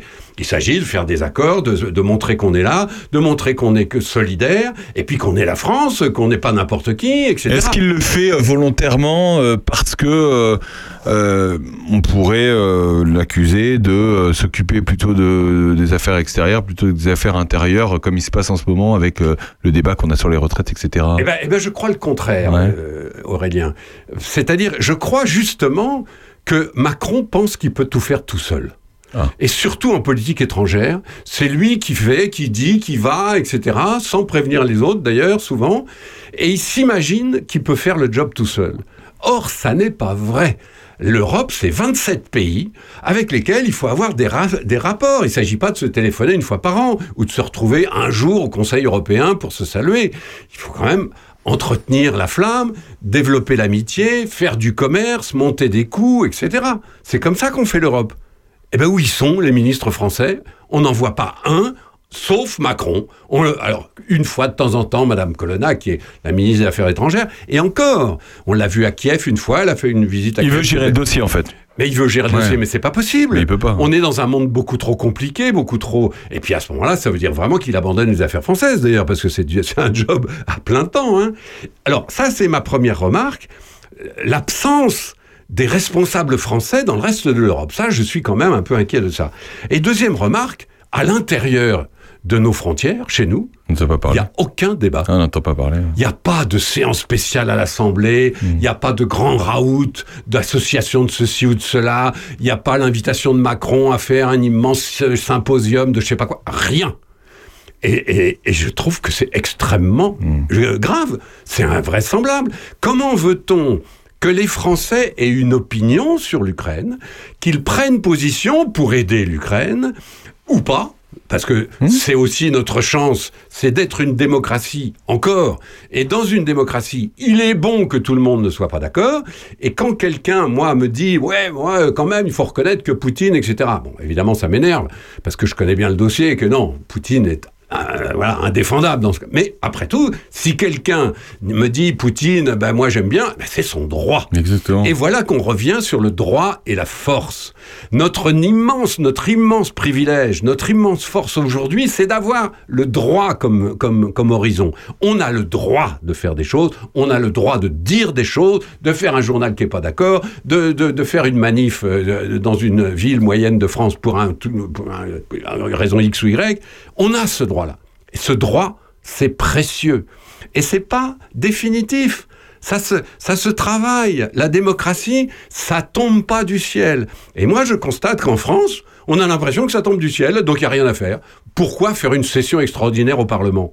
Ben moi, je vais vous le dire pourquoi? C'est parce qu'il faut les entendre, les parlementaires, les sénateurs, les députés. Ils vont dire, mais moi, dans ma circonscription, il y a des gens qui sont pas d'accord, ou bien au contraire, on a accueilli des Ukrainiens qui sont des gens formidables, ou bien... Mais euh, est-ce qu'ils ont sondé euh, leur, euh, leur circonscription justement? Est-ce Ah, le- qu'eux-mêmes sont au fait de ce que pensent les gens dans les villages? Oui, c'est quand même leur job. Alors c'est vrai que nous ici, on n'a pas un bon exemple, c'est sûr. Mais euh, il y a quand même, quand même, il faut reconnaître que les députés, ils, se- ils sentent un peu le coin, Mm. le, le- le coup, etc. Mais ils sont là pour ça, ils sont là aussi pour faire remonter euh, les, la- températures euh, là, Or, la moindre des choses, ça serait quand même, ça fait un an jour pour jour, qu'il y a cette guerre en Europe dont on s'occupe tous les jours, dont certains médias s'occupent tous les soirs, LCI tous les soirs. Bien sûr. Bon, c'est- c'est- on on n'avait jamais pensé qu'une chaîne euh, d'infos comme. LCI ferait l'Ukraine tous les soirs. C'est incroyable. Ouais, ouais. Or, c'est le fait. Eh ben, ça mériterait quand même qu'on en parle. Qu'on en parle, comme disait Raymond DeVos, il faut qu'on en parle. Mais là, je, souris, mais franchement, je suis un peu inquiet parce que si ça tourne mal, si la, Russie euh, réussit son coup et va plus loin, mais on va faire comment pour sensibiliser les gens à, à une éventuelle guerre ou à une moitié de guerre ou que sais-je? Le jour où il faudra fabriquer des chars, transformer la moitié de nos entreprises en fabriques d'obus, qui c'est qui va euh, dire quoi à qui? Les se- gens on ne sera seront pas préparés, quoi. On sera absolument pas préparé. Le débat n'aura pas eu lieu. Et donc, parce que là, actuellement, les Français voient ce qui se passe en Ukraine avec beaucoup de sympathie, à l'évidence, parce que c'est clair, quoi. Euh, On voit bien que des gens comme nous, dans un pays comme nous, prennent des bombes sur la tête depuis un an. Et c'est quand même terrifiant, quoi. Mais le jour où il faut aller plus loin, si par hasard il fallait aller plus loin, mais on fait comment? On n'a pas, on n'a pas eu le moindre débat parlementaire. C'est de l'égoïsme Non, c'est de, c'est de la, comment dirais-je, c'est de l'insouciance, c'est de l'impéritie, c'est de, la- c'est, de la prétention. On se dit, oh, nous, les Français, euh, euh, on- on est tellement beaux, on est tellement grands. On n'arrive déjà pas à gérer nos retraites. Ah, oui, c'est peut-être ça Mais aussi. les Français aujourd'hui, il faut entendre ce que disent des Français les autres pays. Moi, j'ai quand même des copains dans un certain nombre de pays, dont la Pologne, bien sûr. Euh, on est limite ridicule, hein, quand même. Ah ouais? Mais oui, parce que qu'est-ce qu'ils font les Français Ce grand pays qui a la bombe Oui, c'est atomique, ça, c'est qui est membre du Conseil de sécurité. Ouais. C'est pour, pour tous ces gens-là, la France, c'est un très grand pays. Qu'est-ce qu'on a fait à l'ONU? Rien. Qu'est-ce qu'on a fait chez nous? Rien. Comment? Mais alors Qu'est- Qu'est-ce que c'est ce, ce pays français? C'est fini? Ben, J'ai peur, moi, que la France sorte de toute cette aventure un peu marginalisée, en effet. Et voilà, c'est... ça, ça m'exaspère. Alors c'est moins grave, franchement, que la guerre elle-même. hein. Mais je suis en train de constater que moi j'aime bien mon pays, hein, j'aime bien la France, et quand je euh, vais à l'étranger, j'aime bien qu'on me dise ah vous êtes français, vous êtes formidable. Vous- J'aime beaucoup la France, Victor Hugo, Brigitte Bardot, la Tour Eiffel. Ok, mais euh, euh, on est en train là de perdre un petit peu pied là, et ça, ça me gêne. En tout cas, Bernard, merci de nous avoir expliqué la- ce conflit euh, pendant un an. En même temps, c'est pas fini, hein, parce que le conflit continue. Hélas, c'est pas prêt de se terminer. En tout cas, merci Bernard Lecomte d'être avec nous chaque semaine pour expliquer l'actualité. Merci à tous d'avoir été avec nous dans cette euh, nouvelle euh, émission de l'heure intelligente tous les samedis à 11h, le mardi et le jeudi 17h. L'heure de l'apéro, évidemment, l'heure intelligente. On se retrouve la semaine prochaine. Merci à tous.